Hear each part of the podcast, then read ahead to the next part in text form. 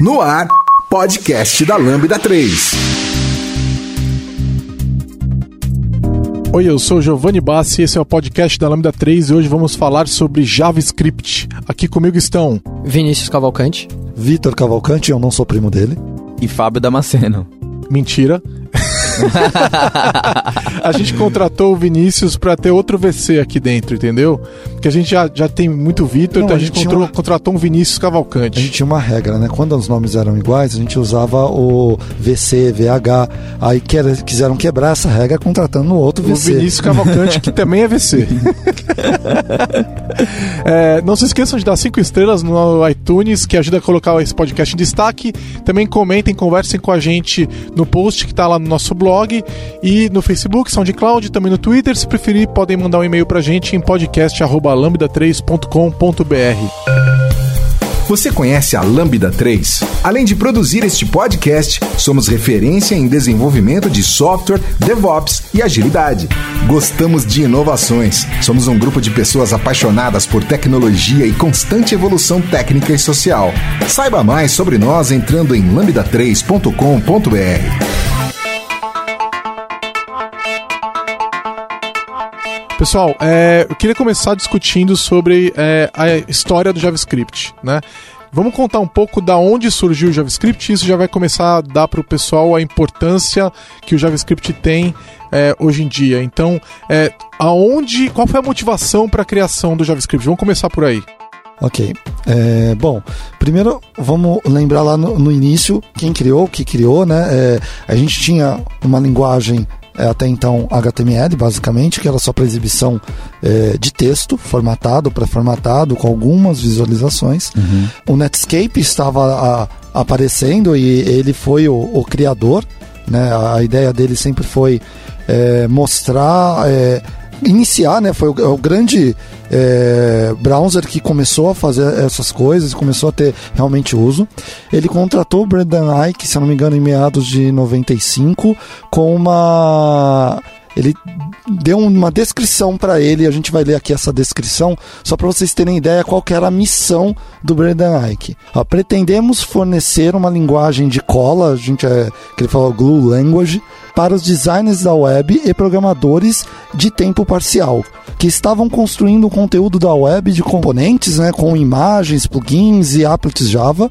Nós vimos o Java como uma linguagem de componente, uma linguagem de alto nível, usada por programadores mais caros, está explicitamente dividindo dessa forma. Então você tinha os programadores mais caros, você tinha o- os programadores iniciantes da web, onde os programadores de copy and paste, os projetistas da web, montariam componentes e automatizariam as suas interações usando uma linguagem de script. Qualquer pessoa, né? Ou Então- sobrinho até. O JavaScript era uma linguagem para iniciante. né? Exato. Isso fica bem evidente porque ele é extremamente permissivo. Sim. É, Isso, Essa era a ideia. Explica Então, muita coisa. né? E isso explica muito do, da intenção. certo? Maldito igual igual do JavaScript. eu adoro, eu adoro. Maldito. É, eu sempre tive curiosidade, mas nunca matei, mas é de olhar qual que era a primeira versão, o que, que tinha exatamente. É, é, é, vai ser um exercício que eu vou fazer, vou escrever um post sobre isso ainda. Mas a ideia então era essa, era tipo permitir para que esses programadores mais baratos pudessem fazer algum tipo de interação na página. Aí só pra eu reclamar, de mais só mais um pouquinho, maldito automatic semicolon insertion também. né, que é um negócio de você é, assumir que você sabe que o ponto e vírgula ele é opcional na maioria dos casos, em quase todos os casos, Uhum. e o, o- isso é um problema para os compiladores de JavaScript, né? E é uma guerra de estilos infernal. Eu, eu gostaria que eles nunca tivessem feito isso. É, ou um ou outro, né? Aí você, você define a, a quebra do, do, do comando por, sei lá, barra N, barra E, o que você quiser, mas define um padrão, né? Exato, e eles Não deixaram os dois. Ai, que raiva disso! É, né? eu gosto sem. Mas o, enfim, era, era 97, né? Isso. E eles tinham que fazer uma linguagem para iniciantes e, e, ah, olhando para aquele momento faz sentido, né? E eh, fazem 20 anos, né? Então, junho de 97 sai a primeira versão, Sim. feita pelo Brendan Eich, é isso? Isso. Quem encomendou foi Foi a, o Netscape. a Mozilla na época, então já era era, Era era- Netscape. Era É. Netscape. ah, era a empresa Netscape, Empresa né? Netscape. Uhum. E aí, a interessante era por que, que ela queria e como que foi o requisito técnico para isso. Tem que parecer com Java. E aí o nome, da, o nome da linguagem era live, era Mocha. Aí depois virou Live Script. E aí, é, quando foi lançar, é, há pouco tempo, assim, tipo, vai lançar semana que vem. Altera, altera, altera, altera pra ficar assim, ó. E aí vem a questão da, da lenda, a lenda ainda se suporta, que em 10 dias foram é, que ele desenvolveu o protótipo da linguagem lá, com ela funcional já e funcionando no browser é, em 10 dias. E o nome foi muito marqueteiro, né? Sim. o Java tava muito em alta na época. Exato. E tanto que ainda é confundido, tem gente que fala até hoje sobre a questão do ah, você programa em Java, né? Não, eu programa em JavaScript. Eu, eu E ainda bem dando- que faz tempo que eu não ouço isso, mas é, quando É, eu dava aula era absurdo. Tô dando uma olhada aqui que foi feito pro Netscape Communicator, né? Isso. Isso em 97. 2.0, né? É, não, versão 4, né? A, a versão 2, eu acho que ela saiu um pouco antes, ela é de alguns anos antes, 94, 5 por aí, né? Mas eu E- acho que saiu a versão alfa na, na versão 2. Isso, isso. E aí, aí em 96, 97 saiu a- o Netscape 4, que era o Communicator. Eu usei esse browser. Cara, vocês usei, usaram? eu usei. Vocês eram muito pequenos. Não. Eu já trabalhava nessa época, Sério? cara. é. É, e aí eu, eu quero, eu quero contar histórias é, dessa época, porque foi, foi interessante que foi quando eu senti, de fato, a guerra dos browsers. É, final de 98, onde é, eu, o, meu, o meu browser era o Netscape. Eu lembro que a minha esposa tinha um Itautec que já vinha com o Netscape. Netscape, instalado, Instalado. porque era caro, você pagava o Netscape. Usando, eu lembro que eu acessei a Cato. E a Cato tinha uma página para o Netscape e uma página para o IE. Porque eles tinham muita coisa, assim. Isso, se eu não me engano, foi em 2000. Caramba, nem sabia que existia Cato nessa época. É, tinha. Interessante. E a- qual que foi a coisa? Quando uma vez que eu acessei com o Netscape, e porque eu tava procurando emprego, né? É, o que aconteceu? Eu vi uma página explicando o porquê não estava mais suportando o Netscape. Ele colocava que os custos para manter duas equipes desenvolvendo uma para Netscape e outra para Internet Explorer não era viável. Sim. É, Como e, sempre. é, e ele colocava programadores de JavaScript, programador HTML, colocando e o custo disso era inviável. E aí que eu senti a guerra dos browsers e eu fui estudar mais isso. Não, e, e, cara, olha só.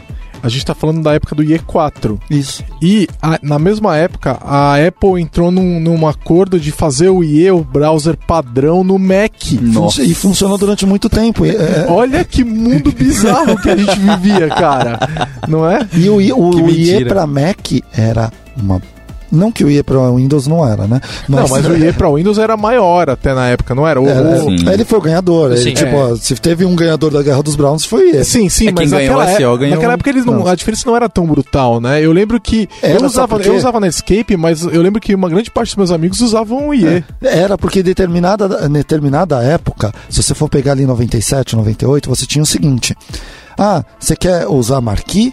Funciona no IE. Você quer usar Blink? Funciona no Netscape. E o que, que você faz? Você usa Marquee com Blink. E ficava lindo, né? Ficava Mas aí ficava um piscando e o outro Meu, rodando. esses sites eram tão legais, cara. A gente podia fazer Marquee e Blink, cara. São os melhores sites da internet até hoje. É, então, mas. O Space Jam. Cara, e é nesse Space Jam. clima, é nesse clima que nasce o JavaScript. O que, que a gente podia fazer com JavaScript e, é, nessa época aí? É, é, ja- é, ECMAScript 1.0, JavaScript 1.0. O que, que você podia fazer nessa época? Era Validação de DHTML? É, Ainda não. Não dava pra Porque fazer CSS ainda não estava disponível. Vamos explicar pro pessoal mais novo o que, que é DHTML? É, DHTML é quando você conseguia é, alterar o HTML, fazer o HTML ficar dinâmico, geralmente usando alguns recursos de CSS que você mudava a posição. Dynamic, Dynamic HTML. Você podia inserir itens no, no DOM. Sim, já, existe- podia. Já, tinha Já o DOM. podia. Já, já podia, já podia. O JavaScript nasce junto com o DOM? O DOM Já. não, o DOM já é antes. É, não, o- mas o DOM não era exposto pro usuário. não pro- pro era na linguagem JavaScript. Ah. É, pra ele quem me- que era exposto? Pro, Pro Java? O- Não, o Java não mexia, porque o Java era applet. Tá. O Java tinha o. Então, mas o então o DOM dele. existia enquanto é, Árvore. A árvore pro, Isso. pro browser. pro browser e na especificação do HTML. O DOM ele faz parte da montagem da página. É, na renderização que o browser faz do HTML, ele monta o DOM. Aí você pu- publica a API do DOM em JavaScript quando sai o JavaScript. Entendi. Tá, então tudo bem. Beleza. Então o DOM fica de fato disponível pra Isso. gente junto com o nascimento do JavaScript. E aí a gente então começa a ter as próximas versões, né? A, primeira, a segunda versão saindo exatamente um ano depois. Olha só, era rápido naquela época, cara. Era rápido. A segunda versão saiu em 98, em junho de 98, exatamente um ano depois. E o S3, que foi absolutamente muito usado, saiu em 99. E aí o ES5 foi, só foi sair em 2009, porque o ES4 foi abandonado. Sim. Então levou 10. Cara, olha que louco. Uma- a primeira versão saiu, a segunda versão saiu um ano, a terceira versão saiu um ano, e a, a- a próxima versão, que foi a 5, levou 10, 10 anos, anos. cara. Enquanto isso, a web parou. Não, Foi- então, não. é, aí Foi, que tá. tecnicamente, acho que sim, de qualidade de front. Porque sim. a gente tá falando também porque os browsers não adotaram o ES5 imediatamente. Sim. né? Principalmente a Microsoft que ainda lidava com uma situação de é, é, hegemonia nos browsers na- em 2009, né? É, a gente tá ainda ainda estava bastante grande Sim. o IE na, em 2009, né? É, eles não implementavam nada que não tivesse publicado e pronto. Né? Eles falavam isso. Não, mas Se vamos não lá. tá pronto, não vai rodar. Isso a gente tá falando. E, fora as diferenças dois- de implementação, É, a gente- 2009. Então, mas vamos lá. Antes disso, a conversa era totalmente outra. Então, só vou voltar um pouquinho no tempo aí, rapidinho, só para ficar esse inter- em- no Aham. intermédio, que era na época da guerra dos browsers, era literalmente o contrário. Eu vou fazer um- o meu browser que tenha tais features diferentes da sua. E eu quero fazer com que os programadores façam pro meu browser e não pro seu. Tá, mas aí não era ES3 ou ES5, era, eram coisas que não eram padrão. Então, vamos lá. A- Era que nessa do época, browser. O nessa Ekman- época rodava VBScript no, Pois no, é. no IE. No IE. É isso que eu ia falar. É. Eu, eu cheguei a usar bastante ainda o VB Script. Eu também, mas eu não gosto de contar. Mas então, a- a mas que- mas é, é, um ponto pro IE, eu tava até faz um tempo, mas tem um, um artigo do, do Akita que eu acho sensacional, que ele, ele fala que o, no VB você conseguia fazer com o ActiveX. Eu sei, gente, ActiveX. É, que é um pouquinho mais pra frente também do que a gente tá falando, né? não, não, é é nessa época. o Web Component já. Então, se você vê, era visionário o que eles queriam pra web, só não venceu a guerra. É que Não, tem é- uma questão também em cima disso, que os a atualização dos browsers era vinculada à atualização do sistema operacional. Isso. O browser não era necessariamente um cara, tipo, separado do SEO, ele era junto. Então, tipo, você precisava evoluir o sistema operacional para evoluir o browser. Então, isso também fazia com que demorava a- as atualizações acontecer. E o grande problema era. Para mim, assim, o grande problema era a padronização. Então, nessa época, é, não existia uma força que conseguisse convencer as empresas a padronizar. Então, elas, ah, o meu é HTML4, o meu é o ECMAScript 3, mas de fato não era, porque não seguia exatamente a, a- a- o que estava lá. Então, existiam alguns Sim. movimentos de desenvolvedores que começaram a forçar. Um deles é o WCAG.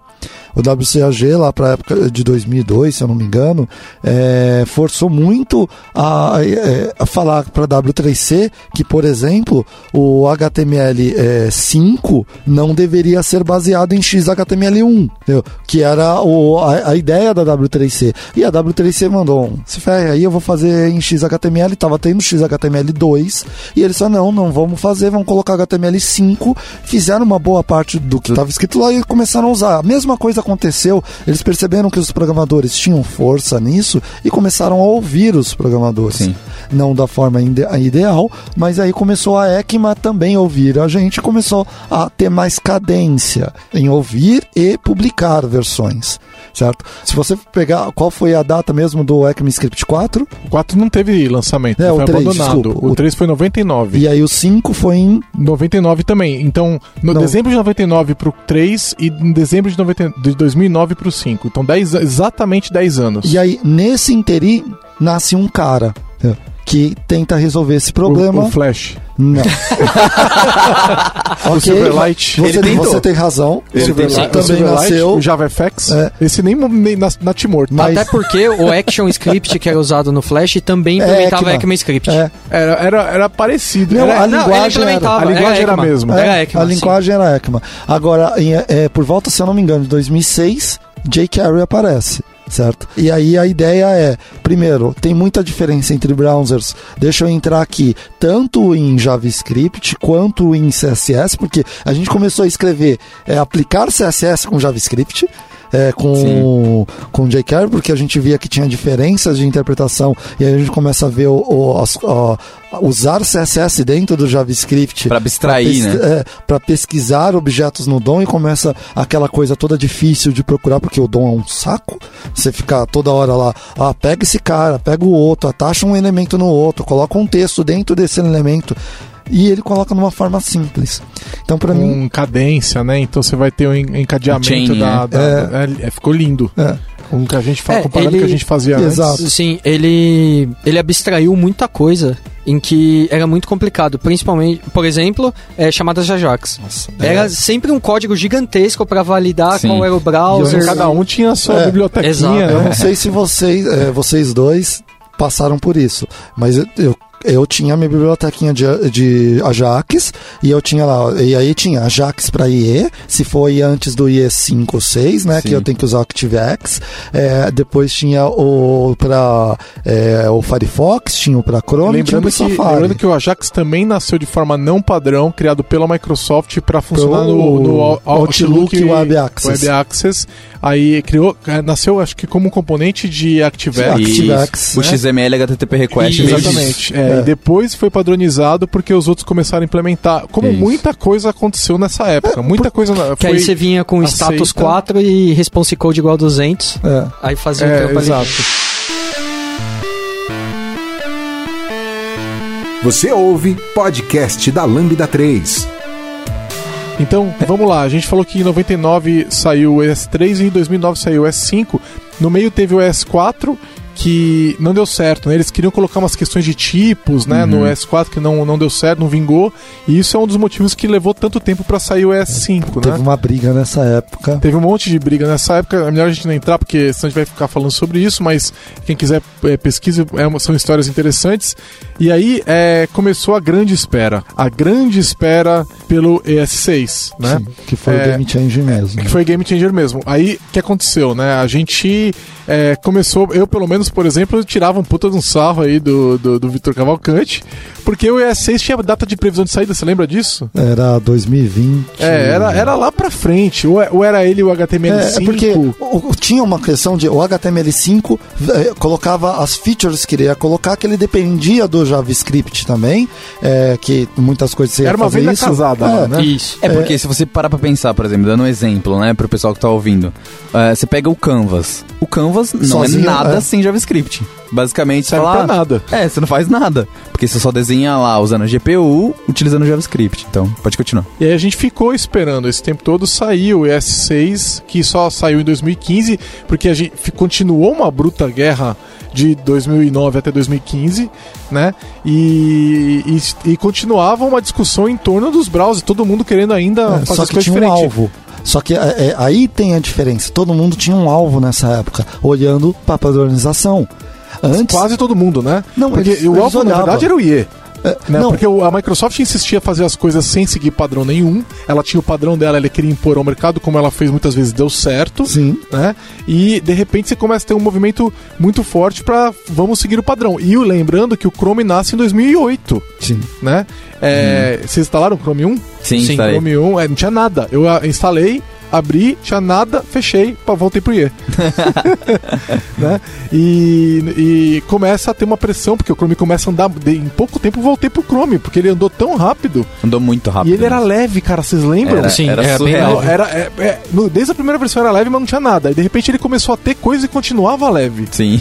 É, Foi incrível. Daí eu comecei a usar o Chrome. E ele veio numa época em que o Flash, ActiveX, essas coisas, esses plugins que você utilizava no browser pra fazer coisas que o browser não permitia, né, não permitiam. Então, co- como eles começaram a morrer e o, o- veio o HTML5, o Chrome se aproveitou disso acho, de uma maneira bem forte. É, eles fizeram o negócio WebKit. andar. E olha só, versão 1 do Chrome em 2008, no final de 2008, dezembro. Versão 2 em maio de 2009, seis meses depois. É um absurdo. Versão 3 em outubro, cinco meses depois. Versão 4 em janeiro, três meses depois. Versão. Olha Cara, isso, cara. um versão pouquinho 5 em, em- em maio. É, é muita loucura, cara, É. porque, olha só, em maio de 2010, basicamente, um ano e meio. Depois da versão 1, eles estavam na versão 5. Sim. Entendeu? Sim. É um ano e meio, 18 meses, cara. É que tem a questão também que o Chrome não era ligado ao, ao SEO. Então eles atualizavam direto. Esse cara era muito Não, mais fácil pra É, eles. começou a botar uma pressão Exatamente. violenta É. na Tanto, Microsoft. forçou tanto o Firefox na época, que era um. É isso que eu era falar, o cara vocês que estão estava esquecendo ali. o Não, não tô Firefox. esquecendo, é que, é que o Firefox não era capaz de competir com o IE. Nessa época, o que eu me lembro, aí vocês me corrigem se eu estiver viajando, mas as pessoas não estavam usando o Firefox. O IE era um líder muito isolado, assim. É, Mas Fire- é, tem um- uma gama de pessoas que usava, É. os desenvolvedores. Exato. Eu Porque usava tem e era muito Firebug. Firebug, Firebug. Firebug. Firebug melhor. Cara, 2006, pra mim foi. Ó, Foi game eu- change mesmo. Nossa, quando eu abri o Firebug. Porque até então, debug era o quê? Eu tinha o meu componente de debug. Que não fazia debug daquele jeito, é, era tipo, eu só criava é, um JavaScript que eu colocava lá dentro e ele deixava meus consoles mais bonitinho. Entendeu? Eu dava o console e ele aparecia mais bonitinho. Na época eu já fazia Javis, é, Ajax com muita frequência. E, puta, debugar aquele negócio era muito ruim. E quando eu precisava debugar, Visual Studio. Então, o Visual Studio debugava nessa época já é, no IE. Cara, e era. Um parto, né? Nossa, era É, muito debugava lá atrás, ele debugava. A gente É. tá falando aí começo Isso, da, isso, da isso. década 2002. passada, ele já é, fazia se isso. eu não me engano, as primeiras versões já debugavam. Sim, Sim, sim. sim. Aí, cara, você pega um Firebug, instala, você consegue olhar os nós do, do HTML, selecionar, escrever um comando na hora, executar sem ter que ficar fazendo JavaScript Alterar dois o dom. Sim. alterar um dom na hora ali. Cara, Realmente. cara, aquilo. E tinha uma extensão dele chamada FireQuery que você conseguia ver qual elemento do HTML estava associado a um evento que você colocou via jQuery. Você clicava no, no, no É, evento e é você ia mais- direto é, pro código. Não, extensões. Outra coisa que o Firefox teve. Exatamente. É, foi- extensões que eram fáceis de instalar. O IE tinha também, mas não tinha extensão pro IE. É, ninguém fazia. Ninguém fazia. Tinha lá algumas, né, que geralmente eram toolbars. né? Mas o Firefox, mas quem, olha só quem usava, De- desenvolvedores, É, né? mas vamos o Chrome, lembrar- o Chrome conseguiu chegar na mão do consumidor, cara. Sim. Essa foi a, a, a treta, entendeu? E os caras chegaram lá e começaram a basicamente propor acabar com o Browser Wars, porque é, junto com eles se uniram ao Firefox, aliás, o Google, né? é- é- foi, eu não sei se ainda é, mas ele era um dos maiores é, clientes da, da Mozilla, né? Porque a home do, do Firefox era o, o search do Google e cada vez que tinha uma pesquisa lá, o Google pagava para a Mozilla, né? Então rolou uma, uma parceria ali para começar a encerrar o Browser Wars e caminhar na, na, no- na direção do padrão, que é uma coisa que a Mozilla sempre tentou fazer e até hoje é referência de padrão JavaScript, Sim. né? MDN. Tanto que Exatamente. MDN, pra mim é o melhor lugar É melhor- você procurar qualquer coisa de Melhor padrões fonte. web. Melhor Tá, aí assim, então a gente tá falando aí no começo dessa década, terminando as Browser Wars com é, dois. é, o, o mercado como ganhador, né? Podemos dizer assim. A Microsoft como grande perdedora dessas brigas, porque ela não conseguia mais impor os padrões dela, ela passou a ter que seguir os padrões, né? É, apesar de que todo mundo sempre tentou criar coisas que não eram no padrão, a Mozilla não lembra de, tá- de ter feito isso com essa Não, frequência, mas. fez, é, todos o Google fazem. fez também, o to- Google fez Os também. três fizeram, só que sempre foram, quando eles colocavam, deixavam claro que aquilo era uma proposta, que aquilo era uma Mas implementação no pra começo da tentar... década passada o IE fazia isso Não, ostensivamente. não, sim, é. então, Como o Chrome faz hoje, né, gente? Isso, exatamente. Não, mas o Chrome faz que, coisas que estão na proposta. Não, Ele- não necessariamente. Ele faz coisas como ele propondo, fala, ó, eu fiz isso aqui, ó, o que, que você acha? Só que ele deixa claro pra quem vai usar que ó, isso aqui não está, Eu posso tirar. é, eu posso tirar a qualquer momento, posso mudar. Entendeu? Ele Ah, sempre é, tanto fala que eu- isso. pelo que eu me lembro, a parte de generators teve umas mudanças, a Ah, especificação ia foi sim. alterada. Você Eu- escreveu o código do jeito É, antigo, eu não, posso- vai- não ia funcionar Posso mais. lembrar de um que a gente usou em produção antes de sair na W3C e sair para os outros browsers, que foi a questão da câmera. Sim. Quando a gente usou. Get User Media. É, Get User Media não era o padrão ainda, tinha várias diferenças do padrão, o padrão tinha acabado de ser publicado, a gente usou a intenção que o Chrome queria colocar. Tanto que quando foi para produção, depois de um tempo a gente teve que trocar algumas coisas porque mudou a API. Foi para produção com o cliente usando, é, usando a implementação do Chrome. Tá, vamos lá. Então, desde o começo, o, a- o instituto responsável pela padronização do ECMAScript é o ECMA, o Instituto Europeu. Sim. Exato. Certo? É o mesmo que padroniza o C Sharp, inclusive. Sim. Né? C Sharp está padronizado no ECMA também. Qual que é o papel é, do W3C? Ele é hoje para esse mundo principalmente HTML e CSS. Isso. Mas também, se você for pegar MFML, é, tem é XML, tem algumas outras penduricários aí desses Tá. padrões que estão em JavaScript volta. não, ECMAScript não. Até RSS ele- eles põem o dedo também. É. né? Tá. Mas, é, são padrões de eles publicação. Eram, eles eram influenciadores de alguma forma? Não me lembro de nada deles influenciando nesse sentido. Tá. No JavaScript, É. eu duvido muito que não, né? Não, Porque... mas não são parte diretamente. né? É, porque eu- eu- o que eu falei, quero um canvas, como eu tenho um canvas sem Então, JavaScript, eu mas preciso é- forçar. É, Porque se não for fácil mas desenhar. API não é na linguagem. Sim, sim. Ele- Depende, depende. Não, no Canvas sim. É, é, por exemplo, toda a definição da API do Canvas, ele é feita pela W3C. Ele criou e expôs esse objeto. Mas ele não vai, por exemplo, falar como você vai fazer um for each. Ele não vai influenciar como você vai ter classe ou não. Entendeu? É, Ele tá programável. O browser poderia colocar Java ou C Sharp, suportar essas linguagens, como Sim. ia fazer com o VBScript. Isso. É isso que você tá dizendo. É, né? Então, como você, ele tá expondo a API de baixo nível. Isso. Você interage Pode lá ser na você linguagem quiser. que você quiser. É, tanto que se você olhar na especificação do W3C, você vê muito C. Né, como Implementação. implementação de como colocar, Aham. porque ele tá, lá ele fala pro desenvolvedor de browsers. Uhum. Então, é, É, tanto que o JavaScript ele usava bastante coisa do C, do C++, na verdade, né? Tá, aí. E o WCAG? O WCAG também não. Ele só foi um influenciador. Eu, é, eu gostei de citar ele porque ele foi um influenciador para a parte web. De ó, vamos padronizar tal. Ele foi um, um ótimo. Se você pegar na época, eu vou esquecer, Eric Meyer, se eu não me engano, foi um dos grandes influenciadores do WCAG. Posso ter errado alguma coisa no nome dele. É, eu li muitos livros nessa época que eu dava aula disso. Nessa de produções de página web, como fazer. O Eric produção- é o cara do, do Link, cara. De eu React Extensions. Deve estar é. confundindo, mas segue o jogo. É, e depois eu levanto até o final da gente deixar o nome deles lá no post. Mas é, teve várias pessoas que estavam no WCAG brigando para colocar, porque essa era a época dos sites, era a época da web em si, certo? Como conteúdo. Ainda a parte muito dinâmica caía para a parte do Flash. Era época que você tinha lá aqueles sites. É mais do que dinâmico, né? É de animação mesmo. animação. Visualmente falando, né? Porque eu tinha uma, o dinamismo que eu quisesse no JavaScript, né? É, é só Mas era na mais, é, animação, não, não. era produtivo, né? Ou você não conseguia fazer muita coisa ali, então dava muito trabalho. E Sim. que, quando entra o TC39? E o que, que é o TC39 pra, pra quem não conhece?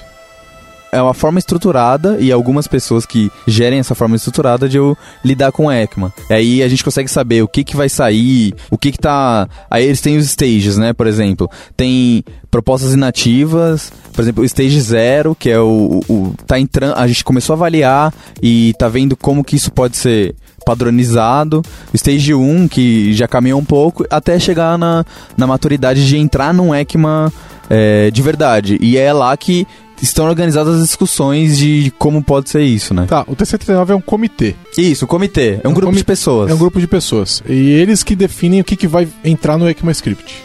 Isso, mas é, não só isso. Eles, eles, você, é uma forma de você também, o Gigio, por exemplo, ir lá e, e contribuir com isso. Porque no ECMA é uma empresa. Então, é, não tem uma ferramenta direta. Por exemplo, o Firefox faz isso. O, o Firefox não, perdão. A Mozilla faz isso há muito tempo nos fóruns dela. TC39 é a formalização desse fórum da, da ECMA, sabe? Tá, aí a gente falou dos estágios, né? Então são, são cinco estágios, do zero ao Isso. 4. Sendo que o primeiro é a ideia, né? Que é basicamente eles jogam lá pra discutir. É, nesse daí, a gente nem costuma ver ainda muita atenção. Ninguém tá discutindo É. itens de estágio zero, né? Mas quando ele já chega no primeiro, ele já tem o proposal. Que é uma proposta é, já escrita para gramática de alteração do ECMAScript, certo? Isso. É, depois ele vai para o nível 2, que é draft, né? Que é onde a sintaxe já está bem prescrita, já está clara para prosseguir. E aí é candidato, que é o nível 3. Acho que a gente já pode dizer, né? Que quando ele está no 3 é porque vai entrar. Sim. É, existe uma grande chance de que é, ele já está na fila para a próxima versão do ECMAScript. Provavelmente, Certo? Pelo que eu entendo, todas as vezes que eu notei que tinha alguma coisa em, em estágio 3, ela entrou. É basicamente isso. Ela entra, Uhum. né? E aí o nível 4 é termina, concluída e tá, na, tá naquela versão. Quando eles. é, hoje tem uma versão todo ano, né? Sim. E aí é quando ela entra nessa, nessa versão que, que fecha no ano, é, eles pegam todo mundo tá no 3, pelo que eu entendi. Promove pra prod. promove pro 4. promove, parece que a promoção do, 4, do 2 pro 3 ela é mais cuidadosa, mas do 3 pro 4 meio que automático. Ele me parece Parece tive essa impressão. Posso estar completamente enganado. e aí é. segue o jogo, né? E aí todo ano sai aí, mais ou menos na metade do ano, é isso? É isso. Mais ou menos em junho aí sai alguma É, coisa. a última foi, saiu no finalzinho de junho, 28 de Isso, junho, eu acho, né? A, a versão do S8, né? É, tudo isso que a gente tá falando, vocês podem ver no GitHub. Olha que louco, cara. Você pode ver no GitHub tudo que tá acontecendo. É github.com.br TC39. Lá vai ter as propostas, tanto as finalizadas quanto as que estão em andamento. Sim. As que estão em andamento estão em barra proposals, que é o repositório proposals, e eles linkam para outros repositórios onde estão as propostas, desde a esti- tá- estágio 0 até as estágio 4, se eu não estou enganado, mas eu já percebi que as de estágio é, 4, é, elas não, eles não estão atualizando. É, eu notei nessa na Jasync, a Jasync não está atualizada. A versão que está proposta, que inclusive foi proposta pela Microsoft, ela é o 8, ela tá diferente do que está na versão final do S8. É, eu estava pesquisando para fazer uma palestra, eu percebi algumas diferenças na, na, na, proposta e tal. E eu acho que faz sentido, porque uma vez que Já aquilo fechou, tá né? publicado, É. o, o lugar de referência para você olhar aquilo não é mais na proposta, É, é, o na versão final. É Sim. na versão final do, do Porque é o que padrão. foi aprovado, né? É, É, exatamente. eu só quero fazer uma correção que eu é, falei errado. Eu falei que foi o WCAG. É, e aí o Vinícius até falou, ah, eles se preocupam com a acessibilidade, está correto, o WCAG é da- de acessibilidade. O instituto que eu falei lá no começo, que é, bateu de frente com a W3C no HTML5, é o WASP, é o WASP, é o Web Standards Hum. Project. É, foi ele que bateu de frente, e, e aí a sua pergunta lá na, que você fez em relação a se ele tinha alguma coisa a ver com o HTML5 e o JavaScript lá, se ele mexia alguma coisa com a ECMA, é, continua sendo não, ele não, não era, mas era só para fazer a correção, então é o WASP, WASP. Legal. Escreva pra gente podcast arroba lambda3.com.br É, a gente não depende de ninguém para saber o que que vai acontecer na próxima versão do ECMAScript e basta você olhar- lá o que está acontecendo. Por exemplo, uma das features mega interessantes que a gente não vê a hora de sair é Observables. Sim. Tá listada lá, tá em estágio 1 ainda, há anos. Né? E o pessoal do Angular lá que estavam contando com isso e o negócio não sai, mas parece que tá tudo bem, né? Eu tô com pena dele. É, e. e- É, mas, é- mas é, legal porque você pode ver onde tá e tal. E ela tá com um foguetinho, eles colocam um foguetinho no lado, que é quando a, a proposta tá pronta pra ir pro próximo nível. Ela tá com esse foguetinho, deve ter uns dois anos Eu já. não sei se vocês lembram, ela foi para quase ser aprovada.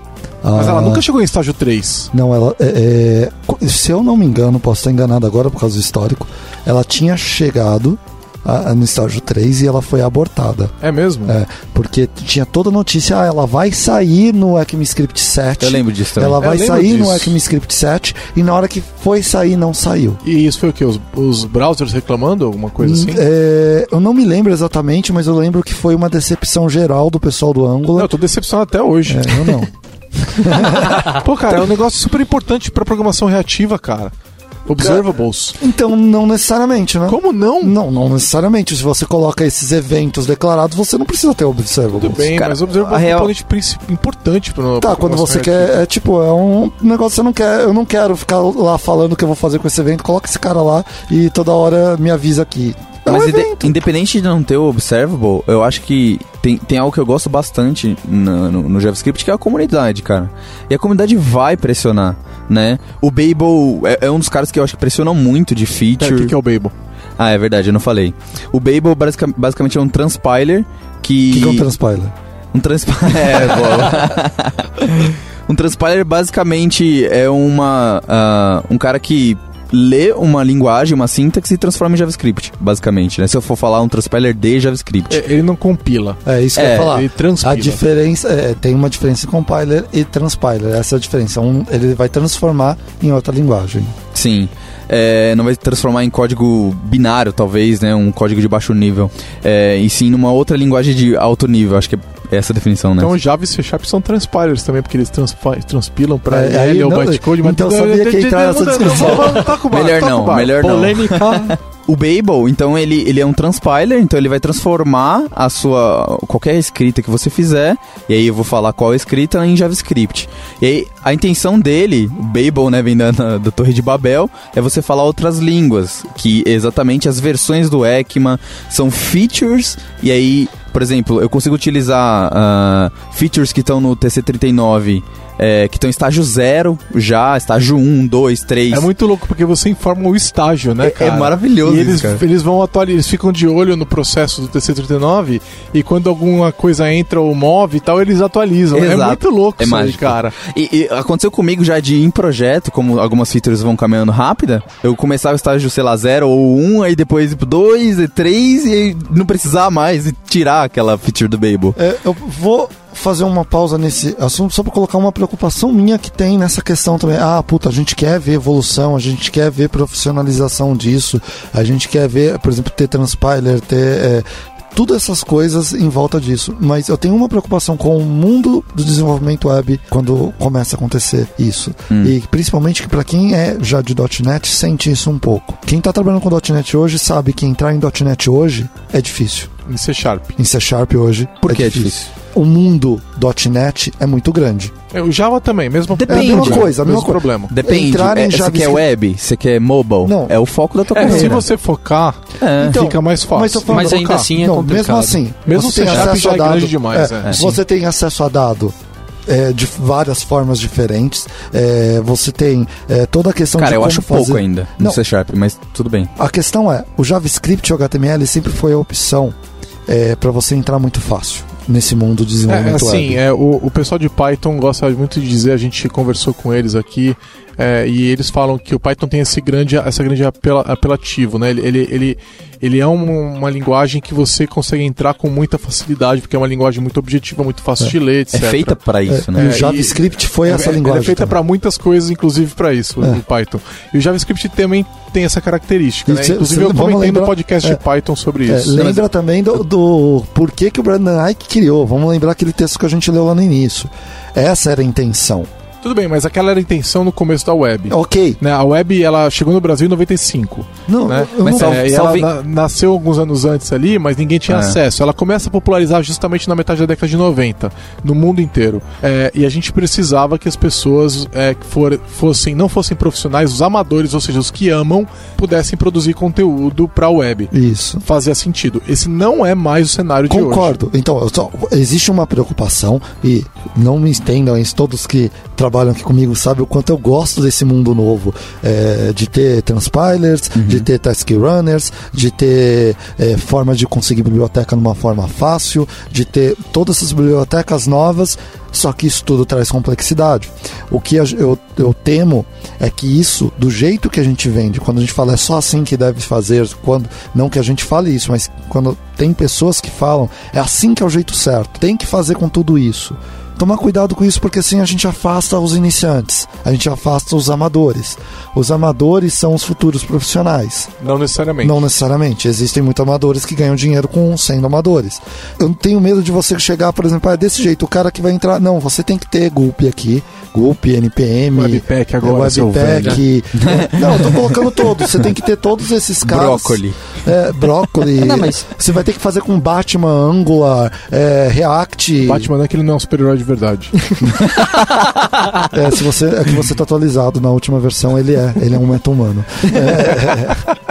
Verdade. É, eu só tenho essa preocupação porque participei de educação de muita gente no início. Eu vejo como é poderoso essas três ferramentas, Entendi. HTML, JavaScript, CSS, para dar, é, sabe, fazer aquela introdução da pessoa ao mundo de desenvolvimento de software. Mas isso- você não é impedido hoje, né? Eu, eu vou te Não, dar um exemplo. Mas é a- o discurso, eu só tenho medo do discurso. Quando a gente fala que é assim que é o certo, é assim que tem que fazer, você começa a diminuir muito as pessoas que estão iniciando. E elas estão iniciando, estão fazendo coisas, elas estão produzindo, elas estão chegando a alguma coisa, fazendo alguma coisa legal, e aí você fala, não, não é assim que faz. Mas assim que tá tipo errado. de pessoa na comunidade ou, ou nas empresas tem esse tipo de comportamento? Eu não, não consigo ver isso. É que a gente está muito focado no mercado profissional. Se você for é, olhar no, no mercado geral, você vê uma pessoa perguntando alguma coisa simples, levando pedradas. Mas, cara, olha, sendo bem sincero, você não consegue mais hoje é, entrar em nenhum lugar, olhar o fonte e entender o que está acontecendo. Porque o código está minificado, o código está. ele não é mais acessível. É, o JavaScript já não é mais uma linguagem para amador é, construir coisas grandes. O- é, você ainda consegue brincar muito e tal, né? E ele ainda E esse espaço tem que existir. ele é ainda- isso. Mas ele, ele ainda existe, né? Ele tá lá. Só que nada sério mais é feito dessa forma, de maneira. Os amadores, eles basicamente eles estão. Eles já estão de mãos atadas, vocês não acham? Não, mas então, eu, é que, por exemplo, de mãos quando, atadas. por exemplo, quando você tem, aí voltando um pouquinho, na, no advento de jQuery, por exemplo, que veio a evolução dele e tudo mais, a escrita dele era mais simples ao ponto das pessoas dizerem que elas programavam em jQuery e não em JavaScript. isso e- não necessariamente é ruim. Não, não, não, não, é exatamente, não é ruim isso. Tipo, as pessoas conseguiam fazer as coisas que elas precisavam, é, não necessariamente usando o JavaScript, mas usavam uma linguagem que estava meio que acima dela, né, uma abstração, que fazia o trabalho que ele estava precisando. Você E pode isso usar ajudou ainda. muito. E o, e o jQuery, inclusive, muitas das coisas dele, por exemplo, Query Selector, que hoje tem nos browsers como default, é como você usava para selecionar elemento no jQuery. Sim. Tipo, tem muita coisa que pegaram de padrão de lá que veio de comunidade e que ainda forçou ainda mais essa questão do tipo, cara, a gente precisa fazer esse negócio fácil, que é o que o, o VC tá falando. Então, mas é, é, eu entendo essa necessidade. Eu entendo também que o Gigi falou que já hoje a, a gente profissionalizou no nível o, o front-end, eu diria. Falando especificamente que é onde mais a gente usa JavaScript. Ou que a gente falou até agora, né? A gente não falou no back-end. Acho que não é onde mais a gente usa mais. Eu entendo esses dois lados. Mas é o, o ponto é o seguinte. Ainda é open, ainda tem um ecossistema forte, ainda tem. A gente mesmo, torto e direito, pega a aplicação com jQuery. Então, assim, na minha visão, é- ainda você pode ter todo o benefício do HTML5 que foi vendido, de eu lidar melhor com A mídias, de eu inclusão fazer. digital, né? Exato. Então, Ela ainda a- existe. Ela ainda, Ainda existe. existe. O meu E eu acho que não só vai é o acabar. discurso. Não, eu- mas existe um discurso que se você for ver nos eventos que existem, você não vê nada preparado para a inclusão. Mas é que even- evento é o lugar onde eu, eu, Eu, vi quero. muita gente iniciando em evento. Não, tudo bem, não tem problema. Mas é, aí é outra questão. Você tá falando, os eventos de JavaScript tem que cuidar mais dos iniciantes. é Ah, eu- outra eu questão. vou falar pra gente tentar fechar É. esse assunto, porque é um assunto mega interessante, mas eu acho que a gente pode pegar até um Sim, tema sim, pra discutir É. só isso.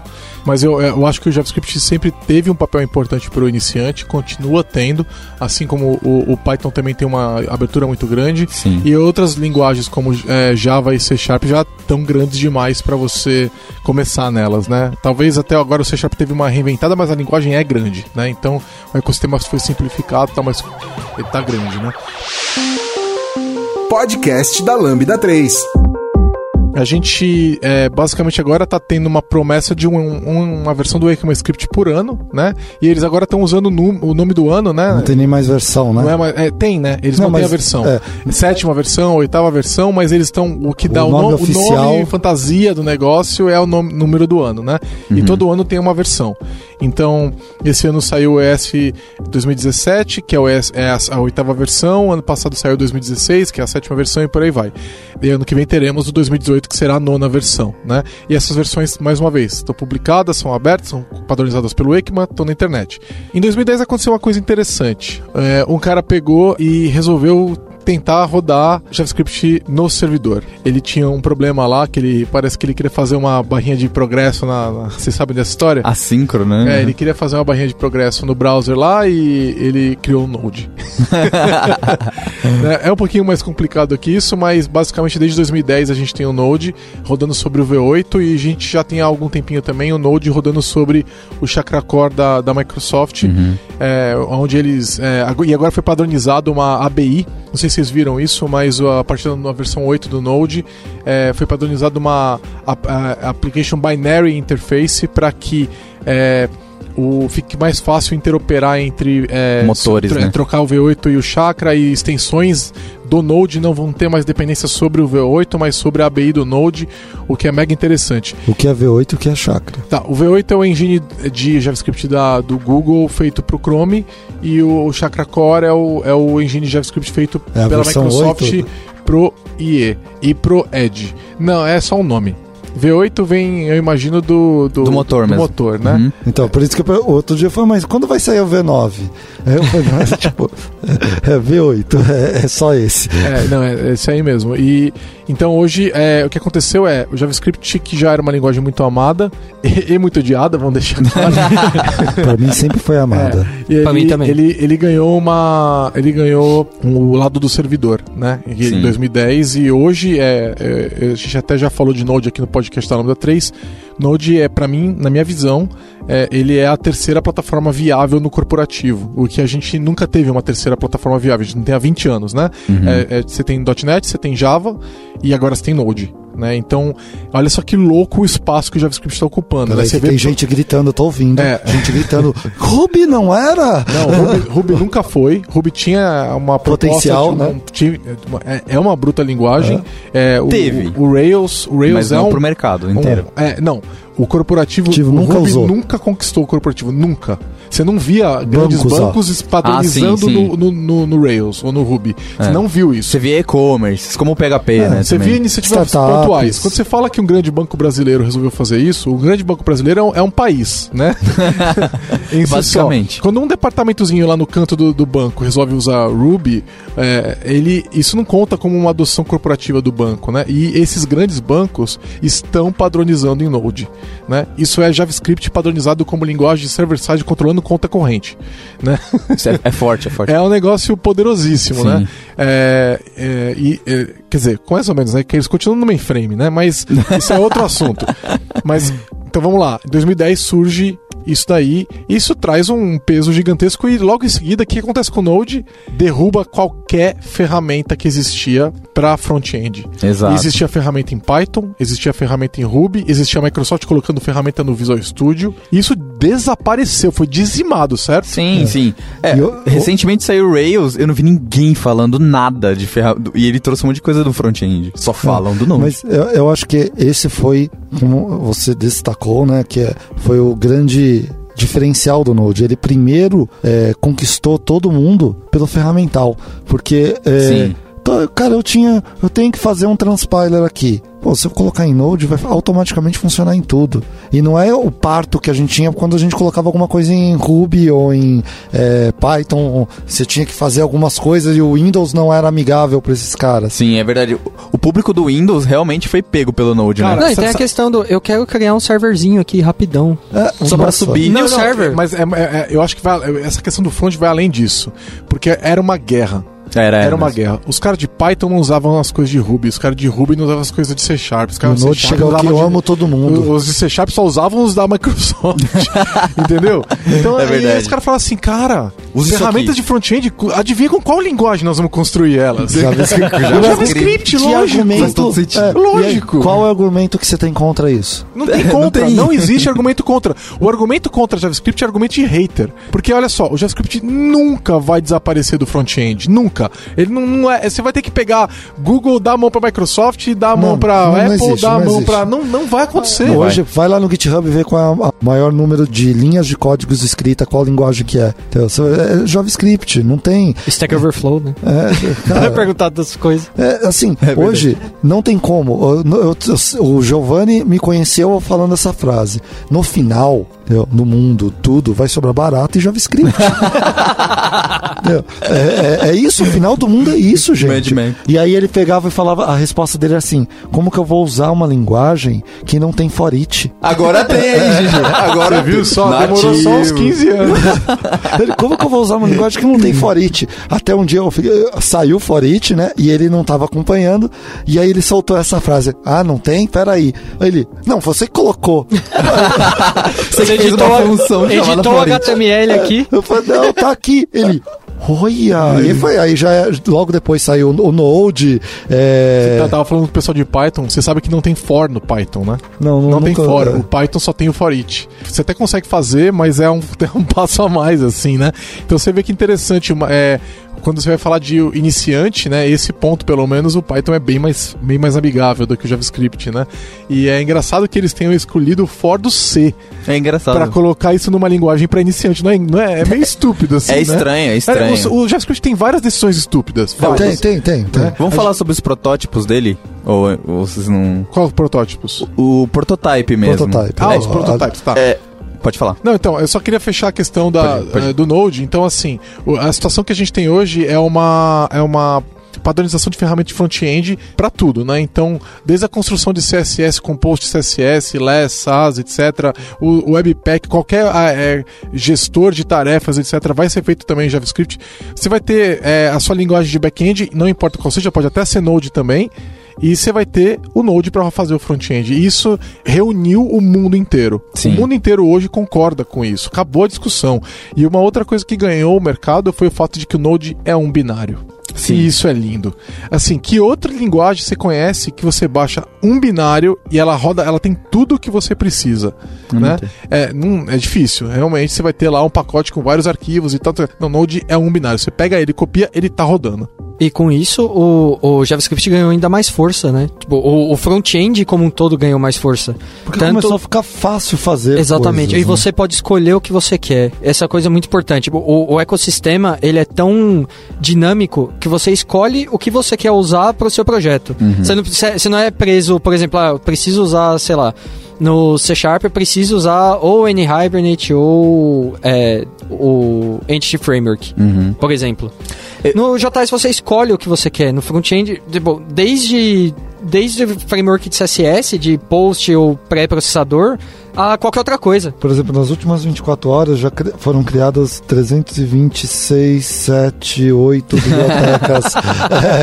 é, frameworks novos. não, e é legal porque você não precisa mais abrir o Chrome e apertar F12 e tentar um JavaScript lá na console dele. Você escreve Node no terminal. Né? Então você tem JavaScript na ponta da tua mão, rodando inclusive no seu Raspberry Pi, rodando na nuvem, rodando no muito pequeno e no muito grande. Eu acho que a grande sacada é a gente sempre usou muito JavaScript com um único objetivo. Muito tempo a gente ficou fazendo, que era o quê? Mexer no DOM. Era, o JavaScript era a interface para mexer no DOM. Era isso que a gente usava uhum. é, JavaScript.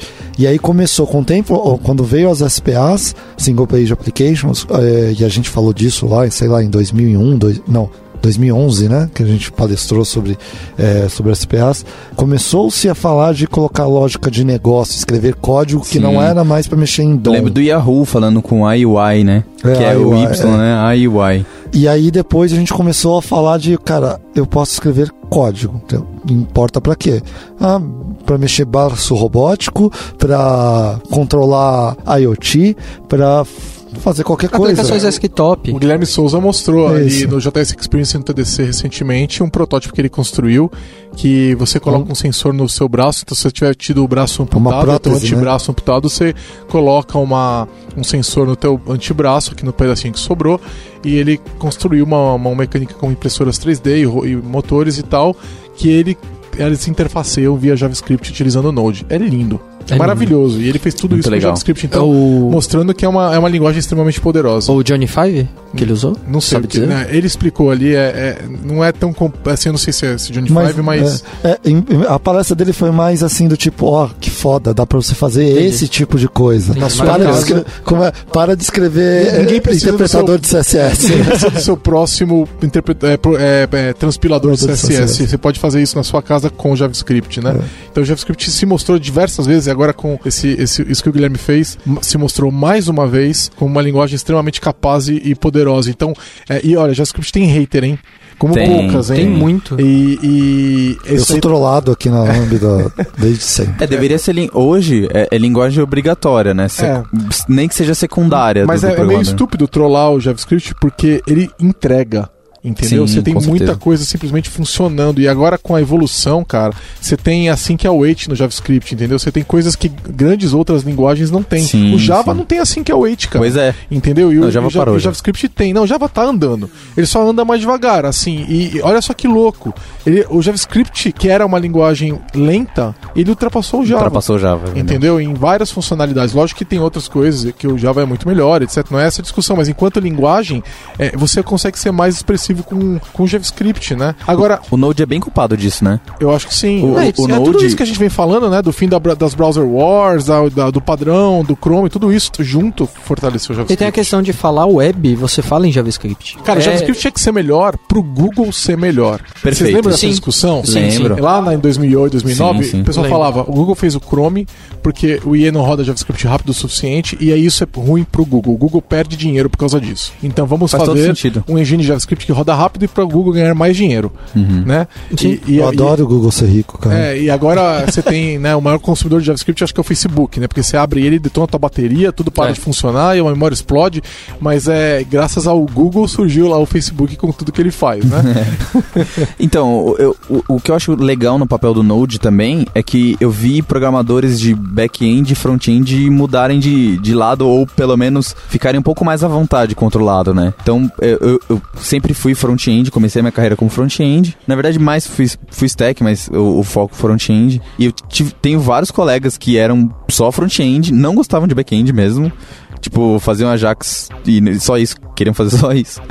irem uh, automatizarem a- a- o front com Node e depois falar, cara, nossa, como que eu faço um, uma rota HTTP? Quero responder aqui. E instanciar um, um HTTP do Node e falar, meu Deus, com três é linhas. fácil. É, fa é fa isso é back-end, sabe? É, meio que quebrou aquela barreira, assim. É, e eu vi o contrário também. Pessoas que programam Node, quando você utiliza, sei lá, um Browserify, um Webpack, programarem como você programa no back, no front, né?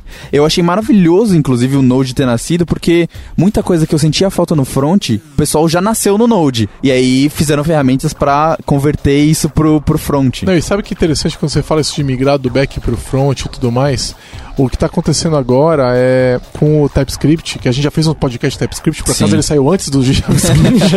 é, mas o, Não é à toa que não me chamaram. É, mas o interessante é que você consegue fazer grandes projetos com a segurança dos tipos, um projeto realmente de proporções gigantescas, com toda Sim. uma segurança que você não tinha antes, e no final o que vai rodar é JavaScript, né? E o Scott Hanselman costuma dizer que o JavaScript é o, é o assembly da web, né? Então você programa em sentido. E ele vai rodar JavaScript. Você programa em TypeScript ele vai rodar em JavaScript. Você programa em CoffeeScript e vai rodar É, JavaScript. e uma coisa interessante que o, é, o Brendan Eich citou o Hanselman quando teve o Brasil JS de 2012, se eu não me engano, falando sobre isso. Ele falou assim, essa é a visão. É, É, com né, cara? É. O negócio fica interessantíssimo, Agora, né? Sim. O que eu, é, eu- outro dia eu fui fazer uma palestra para um, é, pra um grupo universitário e aí a palestra era mais de caminhos, carreira, esse tipo de coisa. E aí o pessoal falou: o que, que eu tenho que aprender? Eu falei, tá, se eu te falar, se, se você for trabalhar com administração, se for trabalhar com qualquer outra coisa, o que, que você tem que aprender com um básico? Aí o cara, ah, inglês. Eu falei, tá, inglês de programação é JavaScript. Porque todo todo, mundo fala com você, é a linguagem comum. É o, é, é o JavaScript. Essa vai ser a linguagem comum de todas as linguagens. Ah, eu sei programar C Sharp. Você sabe programar JavaScript. Ah, eu sei programar. Se, se- se você vai ser a linguagem que vai ligar as coisas. Sim, com certeza. Essa é, é, é um pouco da minha visão nesse sentido. E a questão do, do back-end e do front-end, com relação a isso, é os problemas que você tem no back-end não necessariamente são os mesmos que você tem no Perfeito. front-end. Perfeito. Então, por exemplo, o, o que dá pra melhor mostrar isso é quando você roda um código no back-end, você sabe exatamente qual é a máquina que tá rodando e você tem controle total sobre essa máquina, sobre o seu servidor, no caso. Você sabe o que, que aquilo tá rodando, em que momento vai rodar, sabe? Tipo, você tem um controle geral sobre isso. Quando você vai pro front-end, não é só a máquina que tá rodando, é a máquina do cliente que tá rodando aquilo. Então, não necessariamente você vai ter uma memória disponível, você vai ter a máquina é boa, é, a conexão de internet da pessoa. Então, tem outros tipos de problemas que quem vem do back-end não necessariamente tem essa visão tão próxima disso. Esse ir para o front-end, é, você indo aprendendo JavaScript e entendendo como é que ele funciona e tudo mais, te ajuda também a Absorver isso, né? absorver esse tipo de coisa. Eu vejo que libs, do, do- principalmente do back-end, é que assim, eu, eu tô num momento bem em amor ainda. Eu, eu, não, eu não acostumei com tanta coisa boa assim no front, porque eu peguei muita coisa ruim. Então. Somos dois. É, cara, a- ainda é um. Você não programava em 2000, tá? Cara, é um tesão você poder escrever um import, importar um módulo, sabe? Era tudo mato, né? É, quando era tudo, quando era tudo mato, é, era, sei lá, o Require.js, cara, era caos, era Cara, difícil. o- Ó, web- Isso não era mato, não, cara. Tinha muito É? prédio Já já, tava quando capinado, já.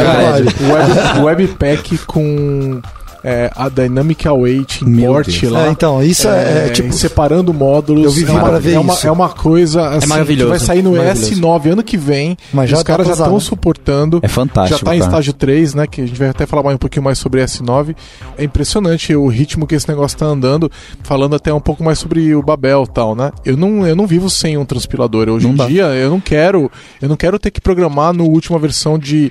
uh, Sei lá, que, qual que é a mais comum hoje? S6? Hoje todo mundo tem S6, vai? Sim, Você percebeu né? que a gente Básico. não pergunta mais muito sobre isso? Não, a gente tem que pensar. Não, cara. mas a gente não é uma coisa que antes a gente ficava testando em 30 É, é, exato. cinco versões de browser diferentes, a gente testava diariamente. Não, eu, eu imagino se. Eu fico pensando se o corporativo entendeu isso, porque.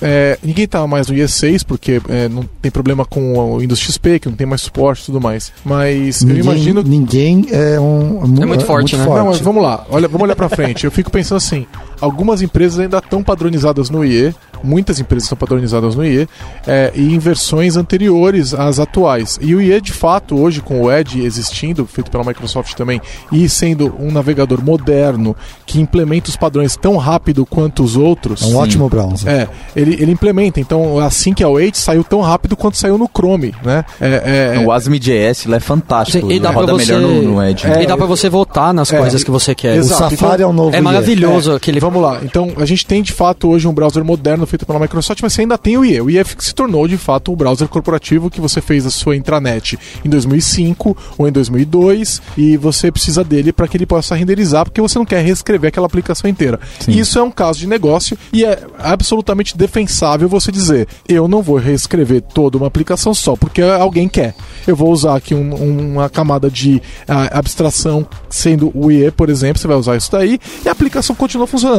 Beleza, eu apoio isso, acho que nenhuma empresa tem que ficar rasgando dinheiro, ainda mais em momento de crise, tamo junto, né? Mas existe o browser corporativo, existe o IE. Agora, a gente hoje, para web moderna, eu acho que as empresas não conseguem mais ficar só no IE, porque eu imagino que se elas estão com o IE, somente o IE, as coisas não vão mais funcionar. É, Por exemplo, o IE isso. não tem suporte para Async Await e eu imagino que provavelmente nunca vá ter. Tá, e aí mas- a gente vai começar a ver sites feitos com Async Await algum- daqui a pouco e, e, e o IE não vai rodar esses códigos, Mas entendeu? eu acho que a visão é um pouco diferente. É, eu, eu vou na mesma pegada que você, só que com outra visão. É, eu acho que hoje o usuário dessas empresas eles são mais é, exigentes. Os usuários.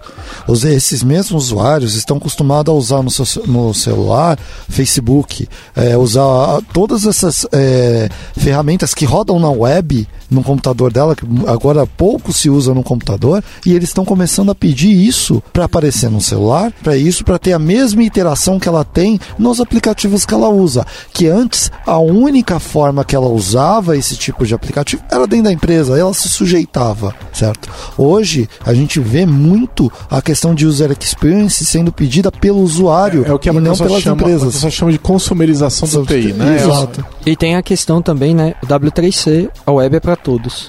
Sim, Isso incluindo pessoas, isso incluindo tecnologia, isso incluindo qualquer coisa. É, o usuário doméstico a gente sabe que ele tá lá. Ele já ele tá com o Chrome ou o Edge atualizado, e, né? Sim. O Windows 10 agora teve uma adoção massiva, gigantesca, Sim. é, conseguindo agora tomar um mercado que era lá atrás do Windows XP e tudo mais, né? E do Windows 7 e tal. Então, é, ele ganhou isso, a gente tá vendo isso. E o browser padrão, se você tá no, nesse mundo ainda, é, o- é o Edge. Você não vai ficar, eu imagino que você vai ver o Ezinho azul, você vai abrir o Edge, você não vai abrir o IE. Então o usuário doméstico tá lá. Agora, as empresas não estão ainda. E eu fico imaginando esse usuário corporativo, ele deve ficar trocando, né, entre os dois, né? Entre o Chrome e o, e o, e o, e o IE, ou entre o Edge e o IE, ou entre o Firefox e o IE. Difícil ver as empresas padronizando em Firefox, né? Ouça o podcast da Lambda 3 no seu aplicativo preferido. O que me incomoda um pouco no Edge, eu não quero fugir muito, mas é que ele, do ponto de vista dos das padronizações do W3C, é muito diferente ainda, cara. Recentemente eu tive problema de, de cross-browser, sabe? Eu falei, caramba, eu tô em 2017, tô com problema de CSS, sabe? Eu escrevi um CSS que só nele é diferente. Eu pra já- mim ainda é inaceitável É, isso. Eu peguei outro dia um problema desse, só que para minha surpresa, O Edge tava certo. o Ed tava É, eu certo. já vi. Sério? Já vi também. Eu fui atrás, porque eu falei, caramba, eu vou reportar. Como a gente tem canal, Olha aí, eu e. Giovanni, a gente tem canal dentro da Microsoft para reportar esse tipo de coisa. Quando você acha, você pega, fala, ó, Já- a já implementação tá aqui, né, você manda. Cara, eu fui atrás, ela tá aqui. né, Opa, peraí, mas ele tá fazendo o que. Então quer que- dizer, talvez o Chrome que tá, tá indo em outra direção. Não, o, o Edge era o. Eu já peguei isso também. O Edge era o único certo e o Firefox e o Chrome estavam errados. De CSS? É. Olha, cara. É, eu, já, eu já peguei dos dois, CSS e de JavaScript. Só que o JavaScript estava claro depois, depois eu fui, eu fui olhar por que, que o Chrome estava errado, não é que ele, ele implementou antes de sair. Ah, tudo bem. Aí o que aconteceu? A, a Microsoft tem uma política muito severa nesse, nesse ponto e eu discordo agora, dela. agora menos, né? Agora não, menos. mas ainda tem. Ela não vai publicar Não, nada. assim que a Wait saiu antes de sair não, o padrão. Mas a CSS. Não publica nada se não o W3C não tiver lá no último estágio de aprovação. Ah, Porque ele fala entendi. que a, o, o, o ranço que as pessoas pegam de ah, mudou e a- eu fiz, estava funcionando e você mudou, é pior do Que, que, inclusive já aconteceu demorar. com o Chrome várias vezes. Sim. Tem muito programador que reclama do Chrome porque ele faz isso e eles quebram mesmo porque o padrão tá mudando e eles vão mudando junto com o padrão É. e aí gera um hate ferrado. É, mas eu particularmente prefiro o Chrome do que o, I- o, o formato do. É, você, Então, você quer mas- estar atualizado. Eu né? quero Mas tá é que tá, é é interessante, né? Então tá, ó. Provavelmente eu reclamei de uma feature que ele implementa certo e os outros não. Não sei, não sei Só que mas o ainda que é um importa é problema a percepção. essa- O que importa é a sua percepção. Sim. É, o problema ainda existe, num volume muito menor. Exato. É, mas ele ainda existe. Hoje, pra mim, o problema dos browsers tem um nome, chama Safari. tá? Safari, realmente. pra mim, hoje é o IE dos tempos É novo modernos. IE, é o novo eu IE. concordo. Cara, Safari. Ele tá com um nossa, WebKit bem antigo já, né? Eles, É, eles é. não- O Chrome não é mais WebKit. Não, não né? é mais WebKit. Ele fez um fork há um bom tempo atrás e tá indo sozinho. O Chrome. É, é o Chrome. Então, mas o, o Safari é o WebKit. O Web Safari Então é ele tá numa versão antiga do, do DOM, de tudo. É. A API, às vezes, você não acha coisas que são simples no- É. nos outros Tanto browsers. que eu, eu, eu te- trabalho no Mac, quando eu vou fazer alguma coisa, é, não uso o Safari é, para fazer nada. Eu fiquei um tempo, bastante tempo usando o Safari para páginas normais, sim, como browser para usuário funciona. Para desenvolver, você começa, puta, Realmente. funcionou. Eu, eu, tive, eu trabalhei muito tempo com o Ionic e aí cai no, no Safari porque o browser só tem um browser pro, pro Pro iOS. É, Safari, ah, mas eu tenho o Chrome no meu. Cara, a casca é o Chrome, o browser é, o Safari. É o WebKit, né? É o WebKit. Aham. Então, é, quando eu, eu trabalhei muito com Ionic, eu tive muito problema. Eu Imagino, é, super antiga a API. é, e por causa disso, funciona, aí você tem que fazer hack de CSS. Agora, quero entrar numa feature que surgiu há pouco tempo, né? É, tinha muita gente que falava que JavaScript não era orientado a objeto, porque não tinha classes, né? O que é uma grande cagada, né? Porque sempre foi orientado a objetos também, Sim. né? É, sempre É suportou o pa- o multipropósito. paradigma, né? Sempre suportou. O que, que vocês acharam desse negócio das classes, é, da, da, da, da- da gente poder usar, acho que desde o ES6, né? Sim, desde É. o S6. A gente teve uma discussão aqui na, na Lambda outro dia, eu e esses dois meninos aqui. Foi grande, assim, de- um pouco de. Ah, por que classe? E a gente, eu, coloquei, defendendo a questão de uso eh, de classe, não só classe, a gente também falou sobre. O private. é, do private, que a gente vai falar daqui a pouco, mas de alguns recursos que trazem De linguagens orientadas a objetos, isso. né? e a gente fala, ah, mas não preciso disso. Eu, eu sou muito, eu tenho muito esse argumento também.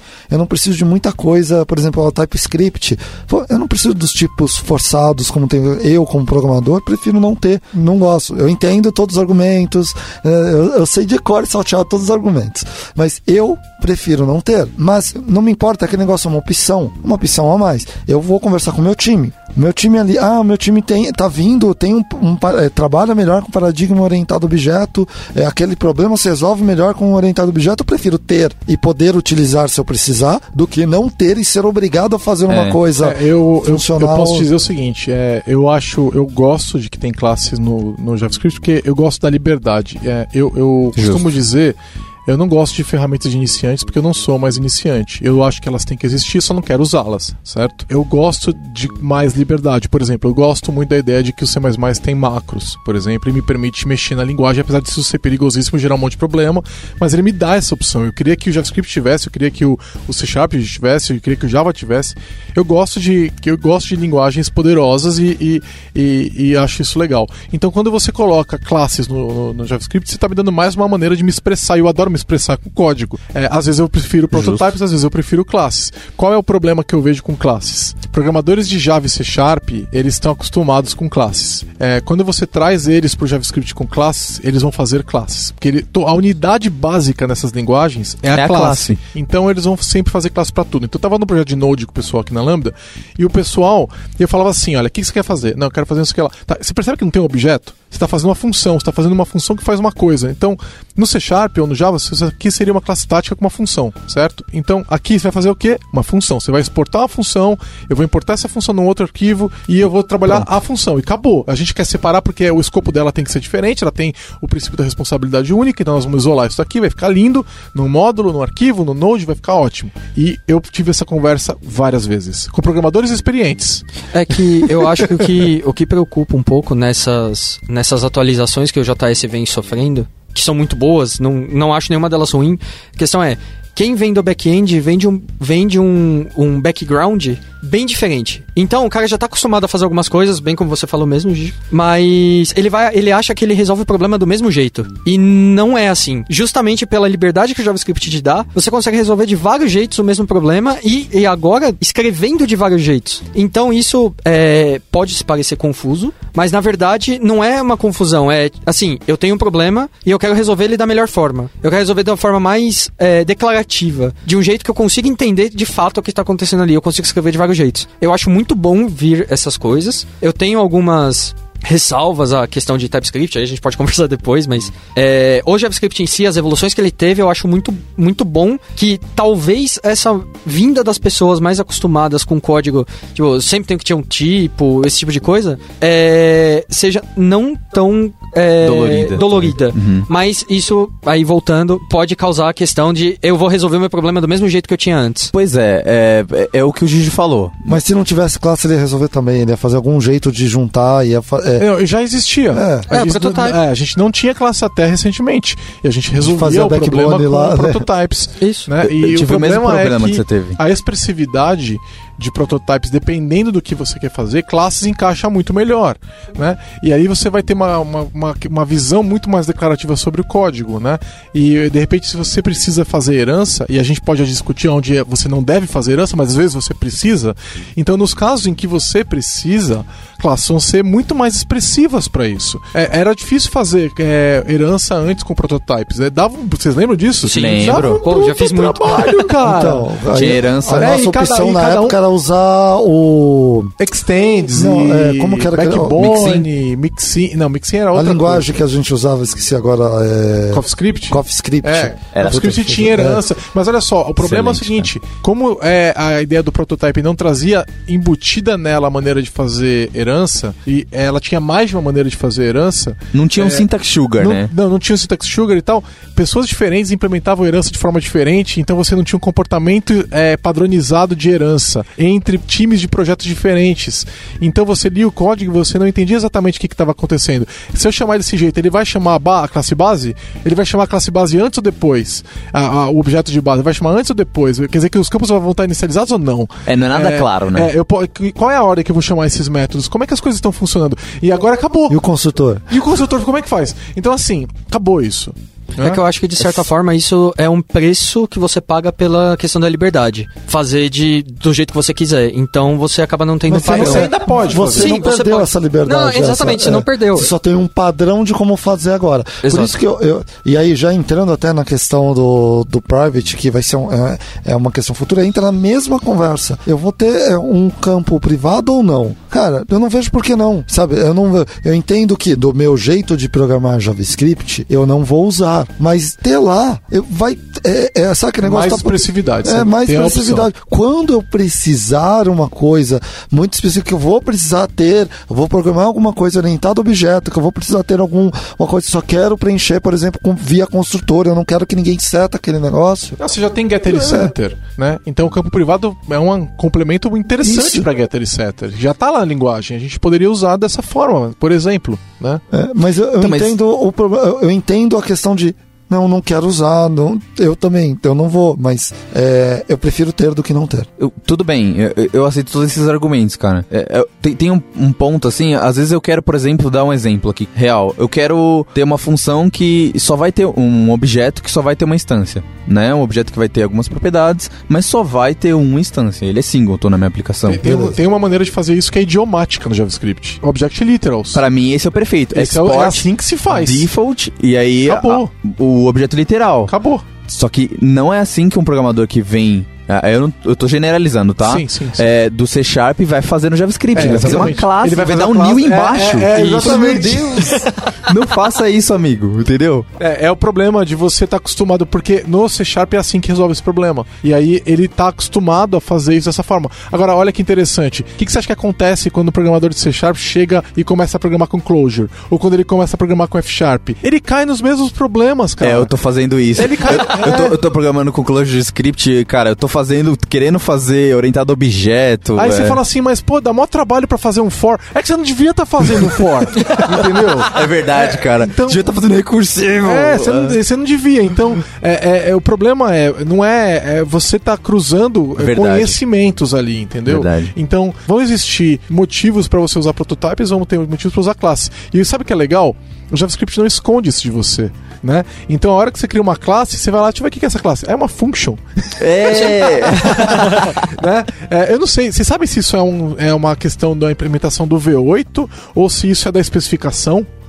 Que a, quando você define uma classe, aquela classe, aquele símbolo, ele é uma função. Né? Ele vira, na verdade, a classe vira, na verdade, a função, a função construtora. Sim, Certo? sim. É, que a gente fazia lá atrás, né? É, isso é da especificação do ECMAScript ou é do V8, vocês sabem? Ó, a, você diz a função construtora? É, eu imagino que deve ser da especificação, porque se você pedir type off, dá function, né? Isso, isso, isso. É isso. Porque nada no JavaScript não é uma function. É tudo uma function. É, não existe class, né? Exato. Não. Não existe, Não existe. quando você pede É o tipo type assim off de alguma coisa, não sai class, nunca. Exato. É um syntax sugar. Como no É? PHP é tudo array, por Ou seja, exemplo. mesmo na linguagem, está rolando um da transpiler interno ali, né? É, é surreal. Só que a gente não vê.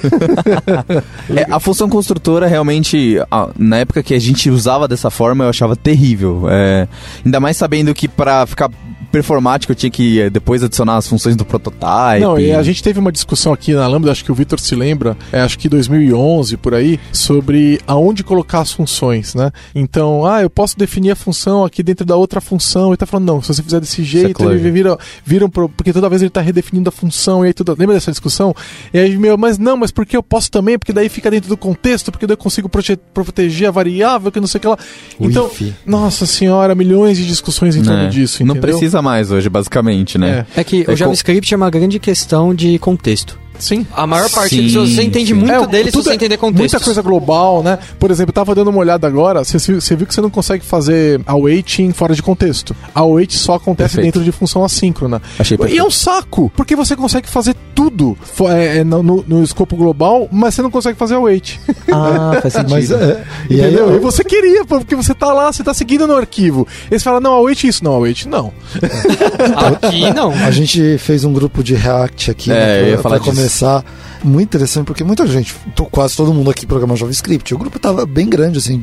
Tinha umas 15, 20 pessoas no grupo. Aí algumas cabeças explodiram, nós Não. não voltaram. Sim. Não voltaram mais, basicamente. Cara, o- o- quando entrou em contexto, Meu Deus. porque aí a gente entrou na questão de, ah, o evento acontece aqui, quando eu recebo o evento aqui, não é mais aquele, o diz não O é diz mais mudou. aquele. O é, polêmico diz. cara, Maldito diz. Aí eu ia lá e colocava um bind, aí não colocava um bind, e o pessoal, caraca, o que você fez aí? Calma, para, para tudo que eu quero descer, que eu não tô entendendo nada. E aí com a class isso mudou, né? A forma com que você. Você Ah, junta. O problema do ainda tá lá. Não, mas ele Não. mudou o problema. Não quer dizer que tirou. Não, eu- acho que hoje tá mais claro Tá, o que, que tá é o mais claro. Só que Por o problema exemplo, é que não vem do, do contexto que ele tem até hoje de tudo que ele Olha, programou. depende, porque uma função que é passada para um callback ainda troca, ainda perde o this. A não ser que você passe via bind. se você passar com Arrow Function, É. não. Também- é, Pois isso. é, Sim. mas a classe não resolve o problema. É, é isso Então. que eu ia falar. Você tem que juntar let e Arrow Function. Isso. Aí você resolve o problema de closure. Sim. Então, mas aí a questão é, hoje, o pessoal que tá aqui hoje está acostumado a um resultado. Eles não entendem muito como acontece aquilo. Sim. E mudou o resultado. Porque ele acha que o Arrow Function é uma function. É só, Normal. é só uma, um syntax Um sugar. syntax É. sugar, só que não. Então, e aí o desmuda e aí ele fica. Cara, eu já Doido. tive problema do contrário.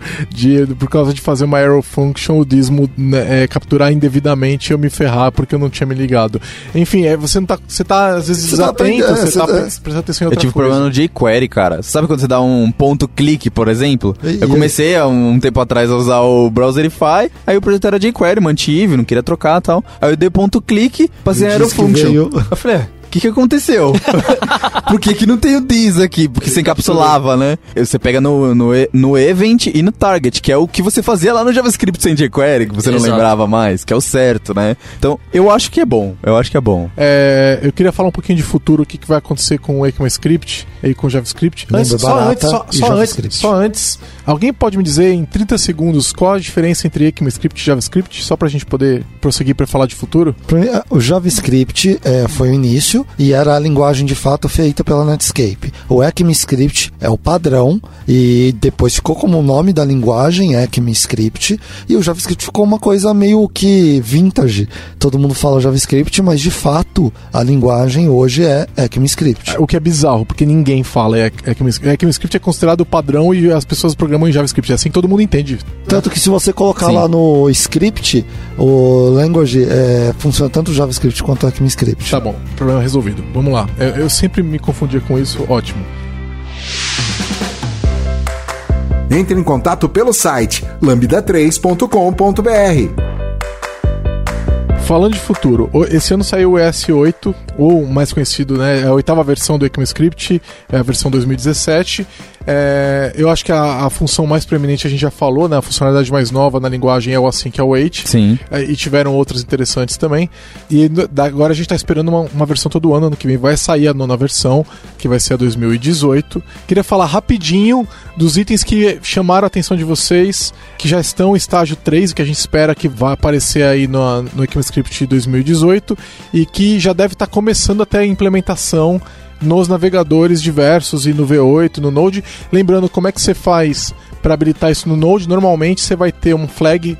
Então o que acontece? Aparece no V8. É, você quer testar isso, é, em vez de ter que abrir outro Chrome com flag e tal, você é mais fácil brincar com isso no Node. Você passa menos menos Harmony, você faz Node espaço menos menos Harmony, ele já vai habilitar todos os flags. Sim. E você poderia habilitar flag a flag se você quiser menos Harmony, menos menos Harmony traço. Ou o nome da, o nome da, flag. feature e tal, né? Então menos menos Harmony libera geral. É, geralmente é, eu só uso assim. É, é perigoso porque ele vai, ele pode ter coisa instável ali dentro, então você tem que ficar atento mas para brincar é bem interessante. É, então, algumas das coisas que a gente vai falar já devem estar tá aparecendo no V8 em algum motivo, de, né, de, alguma forma a gente vai poder brincar. Assim que a Wait tá no, tava já, antes de sair o padrão, já estava no Node, Sim. Né, no Node 7.6, então eles fizeram exatamente isso, eles anteciparam. O back-end precisava muito, cara. É, precisava, é, todo mundo precisava. É.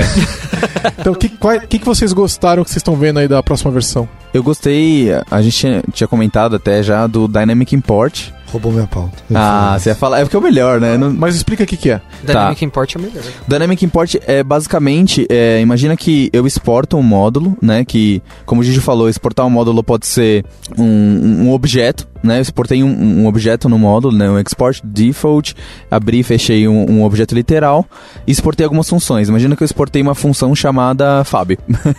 porque eu gosto do meu nome. Eu posso dar um import Fábio nessa função e não importar tudo que tem naquele pacote, mas especificar exatamente o que eu quero importar, né? Não, não, não, não. Não é isso? isso não, isso já tem. Isso, não, isso, isso, isso é do já, Babel ainda. Não, não, isso já tá no ECMAScript. Não é Dynamic Import esse? Não, não, não. Você tá, isso é o Destructor, cara. Isso já tem. Ah, Destructor, é, é verdade. É, isso já tem. Então, é peraí, vamos lá, o Fábio tá confundindo.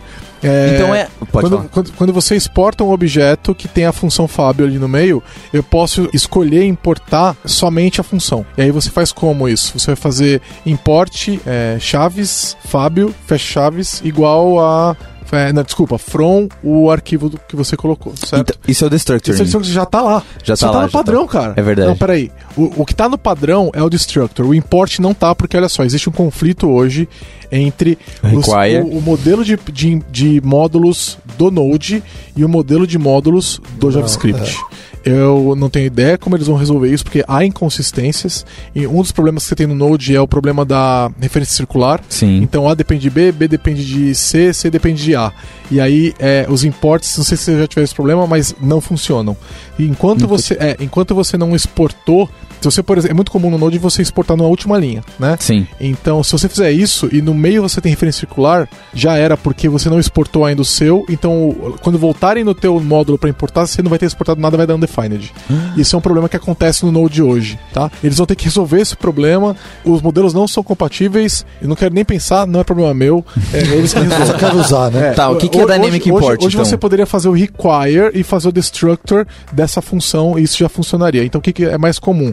É você ter vários exports, né? Para aquela, para aquela, para aquele módulo, para aquele arquivo que vira um módulo e aí você importa só os que você quer. Isso já funciona no Node, então você pode, por exemplo, antes você tinha que importar path e Nossa. tinha que importar cada é, e chamar sempre path ponto alguma coisa. Hoje você pode importar só a função que você vai usar, né?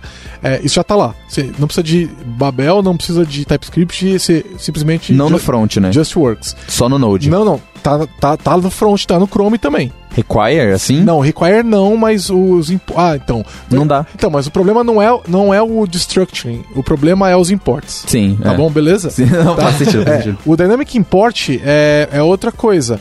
É o await import, É, é isso. entendeu? O await import, e por que que isso é importante no JavaScript, é, no front-end? Porque ele só vai ler aque- é, aquele módulo quando você precisar. Então imagina o seguinte, você, ele só vai baixar do browser o arquivo JavaScript que você especificou quando você passar por aquela linha. Então, imagina que você tem uma aplicação gigantesca e ela está separada em módulos, você não baixou módulos desnecessários e ela já carregou. Ela já está sendo exibida. Aí quando o usuário entrou num caminho que ele quer aquele outro módulo, daí ele vai baixar. No E o- SPA, por exemplo, né? É, exatamente. Por exemplo, e aí, é, então vamos dizer, você estava no módulo principal, vai entrar no módulo financeiro. Aí ele baixa o módulo financeiro e ele faz assim, ó, por exemplo, const módulo financeiro igual ao await import é, e o nome do arquivo. E aí esse await import gera um promise que quando conclui, ele, você pode fazer await nela, quando ela concluir, ela vai passar pro valor da- dessa variável const que você criou, o resultado desse da- do download e do processamento desse arquivo.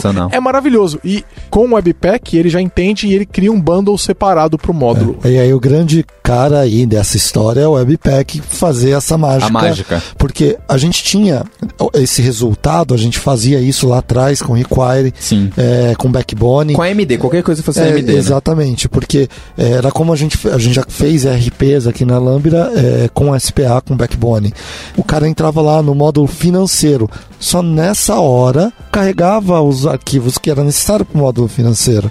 É, e aí, o- tudo era feito na mão. A exato. Na compilação, mão. a compilação Essa- do módulo financeiro, a transpilação do módulo financeiro, Era bundling, separado, era era tudo tudo feito na mão, é. tinha os arquivos de, gigantescos de Grant na época Exato, e que tinha. faziam esse É, trabalho. Tava bem no início o Grant, a gente começou a usar lá no finalzinho dele, porque até então a gente fazia na mão. A gente tinha uns, uns CMDs lá que fazia as mágicas todas, não tinha Ah, Node. o, com o compilador do Pro... Não, tinha Node sim. Não, no começo não tinha. Quando Ah, a gente começou não, a fazer. Tinha Node, mas não tinha ferramenta para Node, usando É. essas coisas, não naquela, não para Windows, É não isso, naquela então, época. então, a gente, no, no nosso projeto lá, no, boa parte dele não tinha. Então a gente fazia tudo muito manual. E no back-end, como que isso vai funcionar? O, o- porque no front eu vejo clara, clara vantagem, mas Daí no back-end não, não faz muito sentido, Porque, né? sei lá, só vou carregar na memória, talvez, É, na- é. Em outro momento. Talvez ajude até na seja bom. questão da referência circular, né? Pode ser. Talvez, é, não sei, mas é menos importante. A, a grande diferença pro browser. É, com certeza, game changing. Que- Querem falar do- dos próximos aí? Cat não obrigatório. Nossa, demorou só 20 anos, né? É, não, é, é- Explica o que, que seria, pra que, que serve isso. Cara, primeiro assim, pra não dar tendinite no gravador, porque não escrever coisa. Que, aquele negócio, né? O cara coloca lá e coloca o cat só porque tem que colocar. Não, mas por que, que você criou um try sem, sem catch? Pro Cara, Finally. Por causa do Finally, Exato. né? Então você quer fazer alguma coisa que você quer garantir que vai Que ter vai uma ter uma- limpeza é. depois, mas você não quer tratar o erro, você quer que ele prossiga na stack. Sim. É isso, né? Sharp Provavelmente- tem isso, Java tem isso. Tá, é Não legal, é legal. Demorou uns 20 anos, mas chegou. É. É, que mais? É, tem os, O- os class fields e Ah, os o- private fields que a gente já passou um pouco por cima. Explica É, os class fields hoje a gente precisa no. A gente cria um, uma classe e aí você dentro do construtor você coloca o dis ponto sua propriedade e a partir dali você consegue usar sua propriedade em, em qualquer outro lugar daquela classe. Class field você simplesmente cria sua classe, vai lá e dá um nome da variável igual a x. E aí essa variável está disponível em qualquer lugar do, Uhum. do- daquela classe. E o private field segue a mesma linha, a diferença é que ele usa uma hashtag antes do nome da, da variável. Que, Que eu achei feio, hein, cara. É, exatamente. Essa sintaxe Fala ficou meio public, estranha. já que você tá, colocou class, coloca public também, vai. Coloca private, coloca protect. Tô brincando. né? Essa sintaxe ficou um pouco diferente, eu diria. a ideia dele é ser um campo private OO, enfim. É um syntax sugar pro private, né? Que antes Isso. você tinha que fazer no construtor. Você tinha que. Então vamos lá. Antes você tinha que dar um this no construtor, passar o nome, é, ponto, o nome da sua propriedade, passar o que você recebeu no construtor, aquela propriedade ficar disponível pra sua classe e não pra fora, que é o conceito do Era private. feio. Era horrível. Ficava, dependendo da classe, sei lá, se Nossa, fosse ficava... é, uma classe de domínio aí, sei lá, um produto, imagina o tanto de coisa que teria. Agora é só colocar um, um hashtag, né? Antes. Isso. E ele. Um hash. faz- é, hashtag É um não, hash, né? É. Não é tag, né? É, não é tag. Olha, olha, mano. Hash O- O variable. hash, o hash deixa privado e sem o hash só cria variável só que Só cria variável. Uhum. Isso ajuda bastante. Principalmente quando você tá escrevendo, eh, pensando no front em módulo React, Sim, com certeza. né? Porque é bem difícil. Você tinha que ficar declarando this, era bem É, e finalmente campos privados, né, cara? Porque se você está falando de OO, é importante encapsulamento, né? Com certeza. Isso é, é bem-vindo. O- Um ponto que eu achei muito legal é você poder ter a sync iteration, que é a ideia que o iterator, né? Ou então, objetos iterators, é, para quem não está acostumado com a ideia, né? São objetos que retornam coisas que podem ser iteradas num for. Né? Uhum. E- e simplificando bastante, tá? A ideia é que você possa ter iterators que retornam promises. E essas promises podem ser iteradas. Então, não é difícil você fazer um iterator que retorna promise, certo? É o mais comum. Eu- é, isso não tem nada demais. O problema é você fazer a iteração de forma assíncrona usando await. Isso não dá pra fazer ainda. Então a sintaxe seria for espaço await e aí então a partir daí você vai ter o, o continua- for, né? o, a o normal do for com for off, né?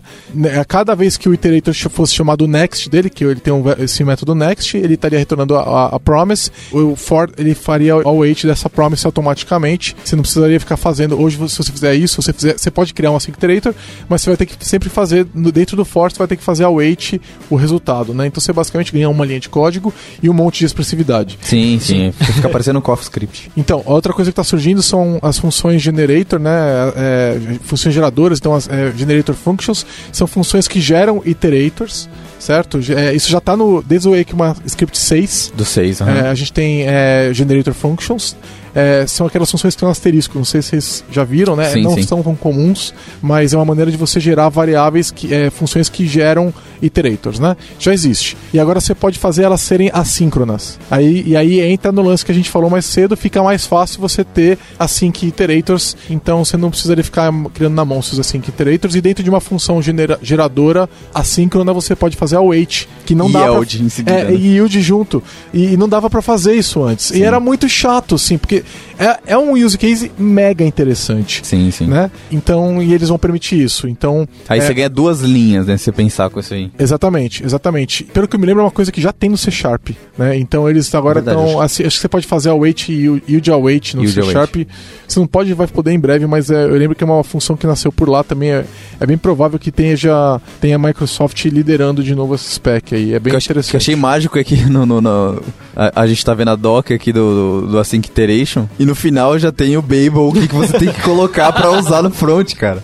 É, porque os caras já Eu amo a implementaram, comunidade né, de? JavaScript. Você imagina a transpilação louca que deve Nossa. resultar isso daí, né? Você lembra do Async Await? Lembro. Fazia uma máquina de estado, brother. É, eu, eu lembro. No- no- enorme. mas se você olhar em código C Sharp, você já olhou IL gerada? Não existe é, suporte na IL do .NET pra Async Await. Sério? Ele cria uma máquina de estado, tá? Então isso é um detalhe de implementação do compilador do C Sharp. É, é- É, tá bom. Cara, tem mais uma coisa que a gente não colocou, todo- é, até porque não vai sair na próxima versão, ainda tá em estágio 1, mas eu olhei essa semana e eu falei, cara, eu quero. O quê? É, Optional Chaining for JavaScript. Que é a ideia de na hora que você escrevendo, eu eu vou lá e vou pesquisar um elemento na página. E aí depois eu quero pegar, por exemplo, o texto desse elemento. Mas e se esse elemento não existe? Nossa, cara. jQuery. Aí você tinha que ir lá verificar se ele é undefined para poder. Cara, agora você pode colocar. Ah, por exemplo, é, fazer um query selector lá qualquer, colocar a interrogação no final. Value. Que é o que tem no C Sharp faz um tempo também. é, né? no, Tanto que no é- Ruby é- há muito mais tempo Há e muito no CoffeeScript há muito mais tempo. Se você também. olhar na documentação ali, ó, um dos é, as- a linguagem que eles se inspiraram, C Sharp, Swift, Né. Groovy, Ruby, CoffeeScript, e ali tem É. mostrando como eles fazem. É, é syntax sugar, né? Então Sim, é o que sim. chama de null propagation, né? Então ele É, vai no propagando, propagation, é vai verdade. propagando. Ah, é, isso daí é mega interessante. Já deu as 5 estrelas no iTunes pro podcast da Lambda 3? Vai lá! Legal, então esses são os highlights aí. O Vitor puxou uma que deve ficar pronta daqui uns 3 anos. Não, Mas você já tá pode rápido. usar, eu usaria. Vocês têm algum conta de usar as coisas do Babel? É, ou Cara, vocês é- acham que no trade-off vale a pena? E aí? É, é, stage 1 é perigoso. Perigoso, né? Dependendo do, que você- dependendo do tamanho do problema. Ó, esse aqui que a gente falou agora do null propagation não é um problema tão grande, porque se der um problema, você consegue remover esse código com facilidade. E não tem uma, é, tipo, in- interpretações da implementação daquilo, é É, simples. Agora, imagina só a dor de cabeça de ter que retirar do seu código assim que é o Wait. Meu Você Deus. tem que basicamente reescrever tudo. E Tem que é, ser uma análise, tem, né? que- Não tem dá que tomar cuidado com o que você implementa, porque estágio 1 não tem garantia nenhuma que vai prosseguir. É, eu não implementaria, principalmente de tantos anos pra cá, ele não tá pronto observable, por exemplo. Que tem no, no, no Babel, tem em vários lugares, mas eu não usaria ele nesse momento. Tá lá o foguetinho há dois anos. né? Já deve estar chegando na lua. tá- Parece aquele. E O, o filho do, Mas as- do Robert Baratheon lá, tá na. Tá, ó, só remando. até agora. E. E pen- agora que eu peguei a piada. Eu tô na quarta temporada, inclusive. Eu tô- Olha lá, ó o foguetinho lá. Ó. Mas assim, é, é- é legal lembrar que é legal você ver de vez em quando ah, o, o código gerado, né, desse cara. Principalmente no front, né, cara? Que esse dado vai trafegar, então mesmo que você minifique, vai ser muito código a mais, dependendo do que você faça. Então é legal lembrar disso. Então use com parcimônia o Babel, o que quer que seja que você está transpilando aí. Eu queria fazer só antes da gente encerrar, não é uma coisa que vai estar no S8, mas no S9, desculpa, ano que vem, mas que é vale uma menção honrosa, que é o WebAssembly, Ah, que está virando um padrão, né? É, já tem suporte em alguns navegadores, acho que no Chrome tem no suporte. Chrome já tem. que é a capacidade de rodar um código, entre aspas, binário, porque não é exatamente. É, bom, ele é, ele é um binário, né? Que você está baixando, que é um padrão, ele vai executar de forma segura dentro de um sandbox. O interessante é que você pode compilar de uma linguagem é, qualquer para WebAssembly, então é, especificamente C é trivial, né? É o que é o principal case, né? Mas já tem gente rodando .NET, inclusive via WebAssembly. É extremamente poderoso, é só que tem um catch. É código que não roda com interface gráfica, ele não pode interagir com o DOM, mas é uma maneira de você criar, por exemplo, você poderia criar todo o seu, entre aspas, back-end rodando via WebAssembly e processamento rodando lá de uma maneira extremamente com desempenho muito bom. Sim. E aí, na hora de exibir, você vai usar? Vitor, o que que você vai usar para exibir? React. JavaScript, né? JavaScript. É, então, WebAssembly é, é, é, é muito interessante. Eu tenho mixed feelings nessas coisas. Será Porque eu, me, eu tenho trauma em quando a- a Flash? pessoa. É, É, isso é porque você quer que Applets. JavaScript seja a única linguagem da web. Não, não, não, E- não é. A questão Eu não acho é que é ser isso. o JavaScript. A questão, tanto que não vejo problema nenhum em Coffee, TypeScript, não vejo. É, mas a questão é ó, você trocar o motor ali, ó, o que vai rodar de fato. Eu tenho mixed feelings, eu não estou falando que é ruim, mas é que já tentaram fazer isso com Flash, com Silverlight. Só que agora é uma, é uma iniciativa padrão. Tudo é bem, me- padrão. é, é bem melhor, mas eu ainda não tô convencido, ainda não. Eu tô vendo ainda. Sabe aquele negócio já me machucou e eu não. É, Mas É, justo Gato você, escaldado justo, tem justo medo de você água que fria? coloca HTML no meio do JavaScript hoje em dia. Vocês viram já, ter né? que explicar isso. Não, eu, não- eu, É. eu só vou falar que eu vi você colocando HTML no meio do JavaScript. Se você quiser explicar, você explica.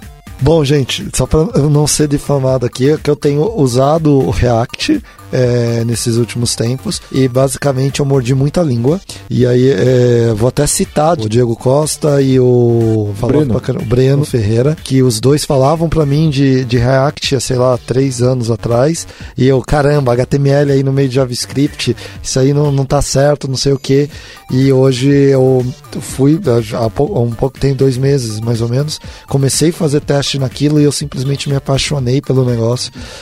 Não- Justo você, Vitor. Mas a gente, vai, a gente vai eu gravar, tinha né? esse mixed feelings Sim. aí também. É, com a gente vai ter podcast sobre React e, e vai ter podcast sobre WebAssembly também. Então eu só queria fazer uma menção rosa que é um negócio importante e que a gente vai voltar a falar. Deixa eu te perguntar rapidinho, Gijo. O WebAssembly pra você é o, o que o Java queria ser e não conseguiu no, na web? Na verdade, não. Não, não é o que nem o Java. Aquele Java Apple? FX, é, Não, né, porque, nem- porque não, o é Java, a- o applet, ele era Ele tinha interface, interface gráfica, é. Então, mas aí Não tem interface gráfica, é pensando outra coisa. o que os bancos fazem, né? Que, que utilizam ainda Eu, acho, eu, eu vejo assim, ó, é, pode, o, Será web, que- o WebAssembly pode ser, inclusive, é, essa questão dos bancos de Isso. segurança, etc., pode ser, Esse é meu ponto. mas ele pode ser, inclusive, uma maneira de você ganhar desempenho na web. Ah, Mas eu acho que é, é- esse é o grande ponto. Eu não acho que é segurança, porque a segurança do applet vem da questão de você conseguir Acessar o estar SEO. fora do, do browser. De você, por exemplo, a questão de eu não conseguir via JavaScript alterar ou capturar o que está sendo feito no applet.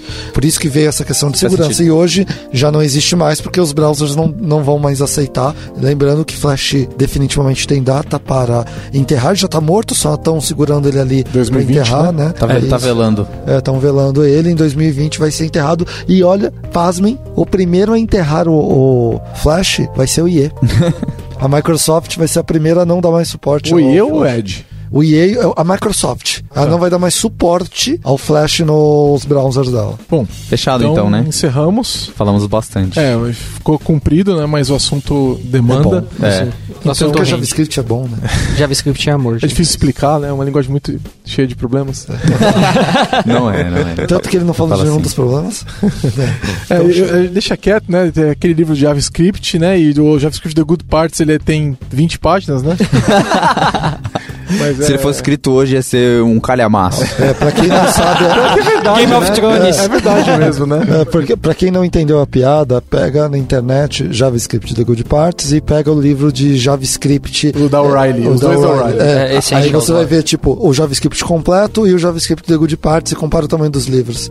É, eu, eu queria recomendar aqui um, um livro que fez a diferença na minha carreira pensando no JavaScript, que me fez entender a linguagem em si. Particularmente pra mim é do Ed Osman, né, do, que era na época do Yahoo, quando ele escreveu esse livro. É o, Agora, né? É no- isso. É, no Facebook. é, é o JavaScript Design Patterns, que tem a ver com Design Patterns no geral, mas é focado na linguagem. E foi o que desbravou a linguagem na minha, na minha visão, eu acho. É, mas hoje eu E- acho que ele já é meio ultrapassado pela vários design patterns que estão lá, hoje são resolvidos de outras formas com É, que eu- é isso que eu quero dizer. Ele tem alguns design patterns, mas o que ele fala da linguagem, pra mim, é crucial um programador saber. sim. assim. É, o que eu acho que. O que eu acho que foi melhor do que esse, né? Foi a, série do Kyle Simpson Perfeito. e o Don't Know JS. Tá no GitHub. É, é, ele fala única e exclusivamente sobre internals. E aí, é mais, interessantíssimo. mais alguma coisa pra indicar? Não. Então fechou. Um abraço, galera. Falou. Falou. Tchau, tchau. Fui. Você ouviu mais um episódio do podcast da Lambda 3. Indique para seus amigos esse podcast. Temos também um feed só com assuntos diversos e outro que mistura assuntos diversos e tecnologia. Toda sexta-feira, sempre com o pessoal animado da Lambda 3. Você tem um podcast e quer gravar num estúdio legal, nosso espaço está aberto para você. É um estúdio isolado acusticamente, com uma mesa de gravação e microfones profissionais para até cinco pessoas. Tudo de graça. A ideia é estimular o podcast no Brasil. Pode ser sobre qualquer assunto. Fale com a gente pelo e-mail podcast@lambda3.com.br.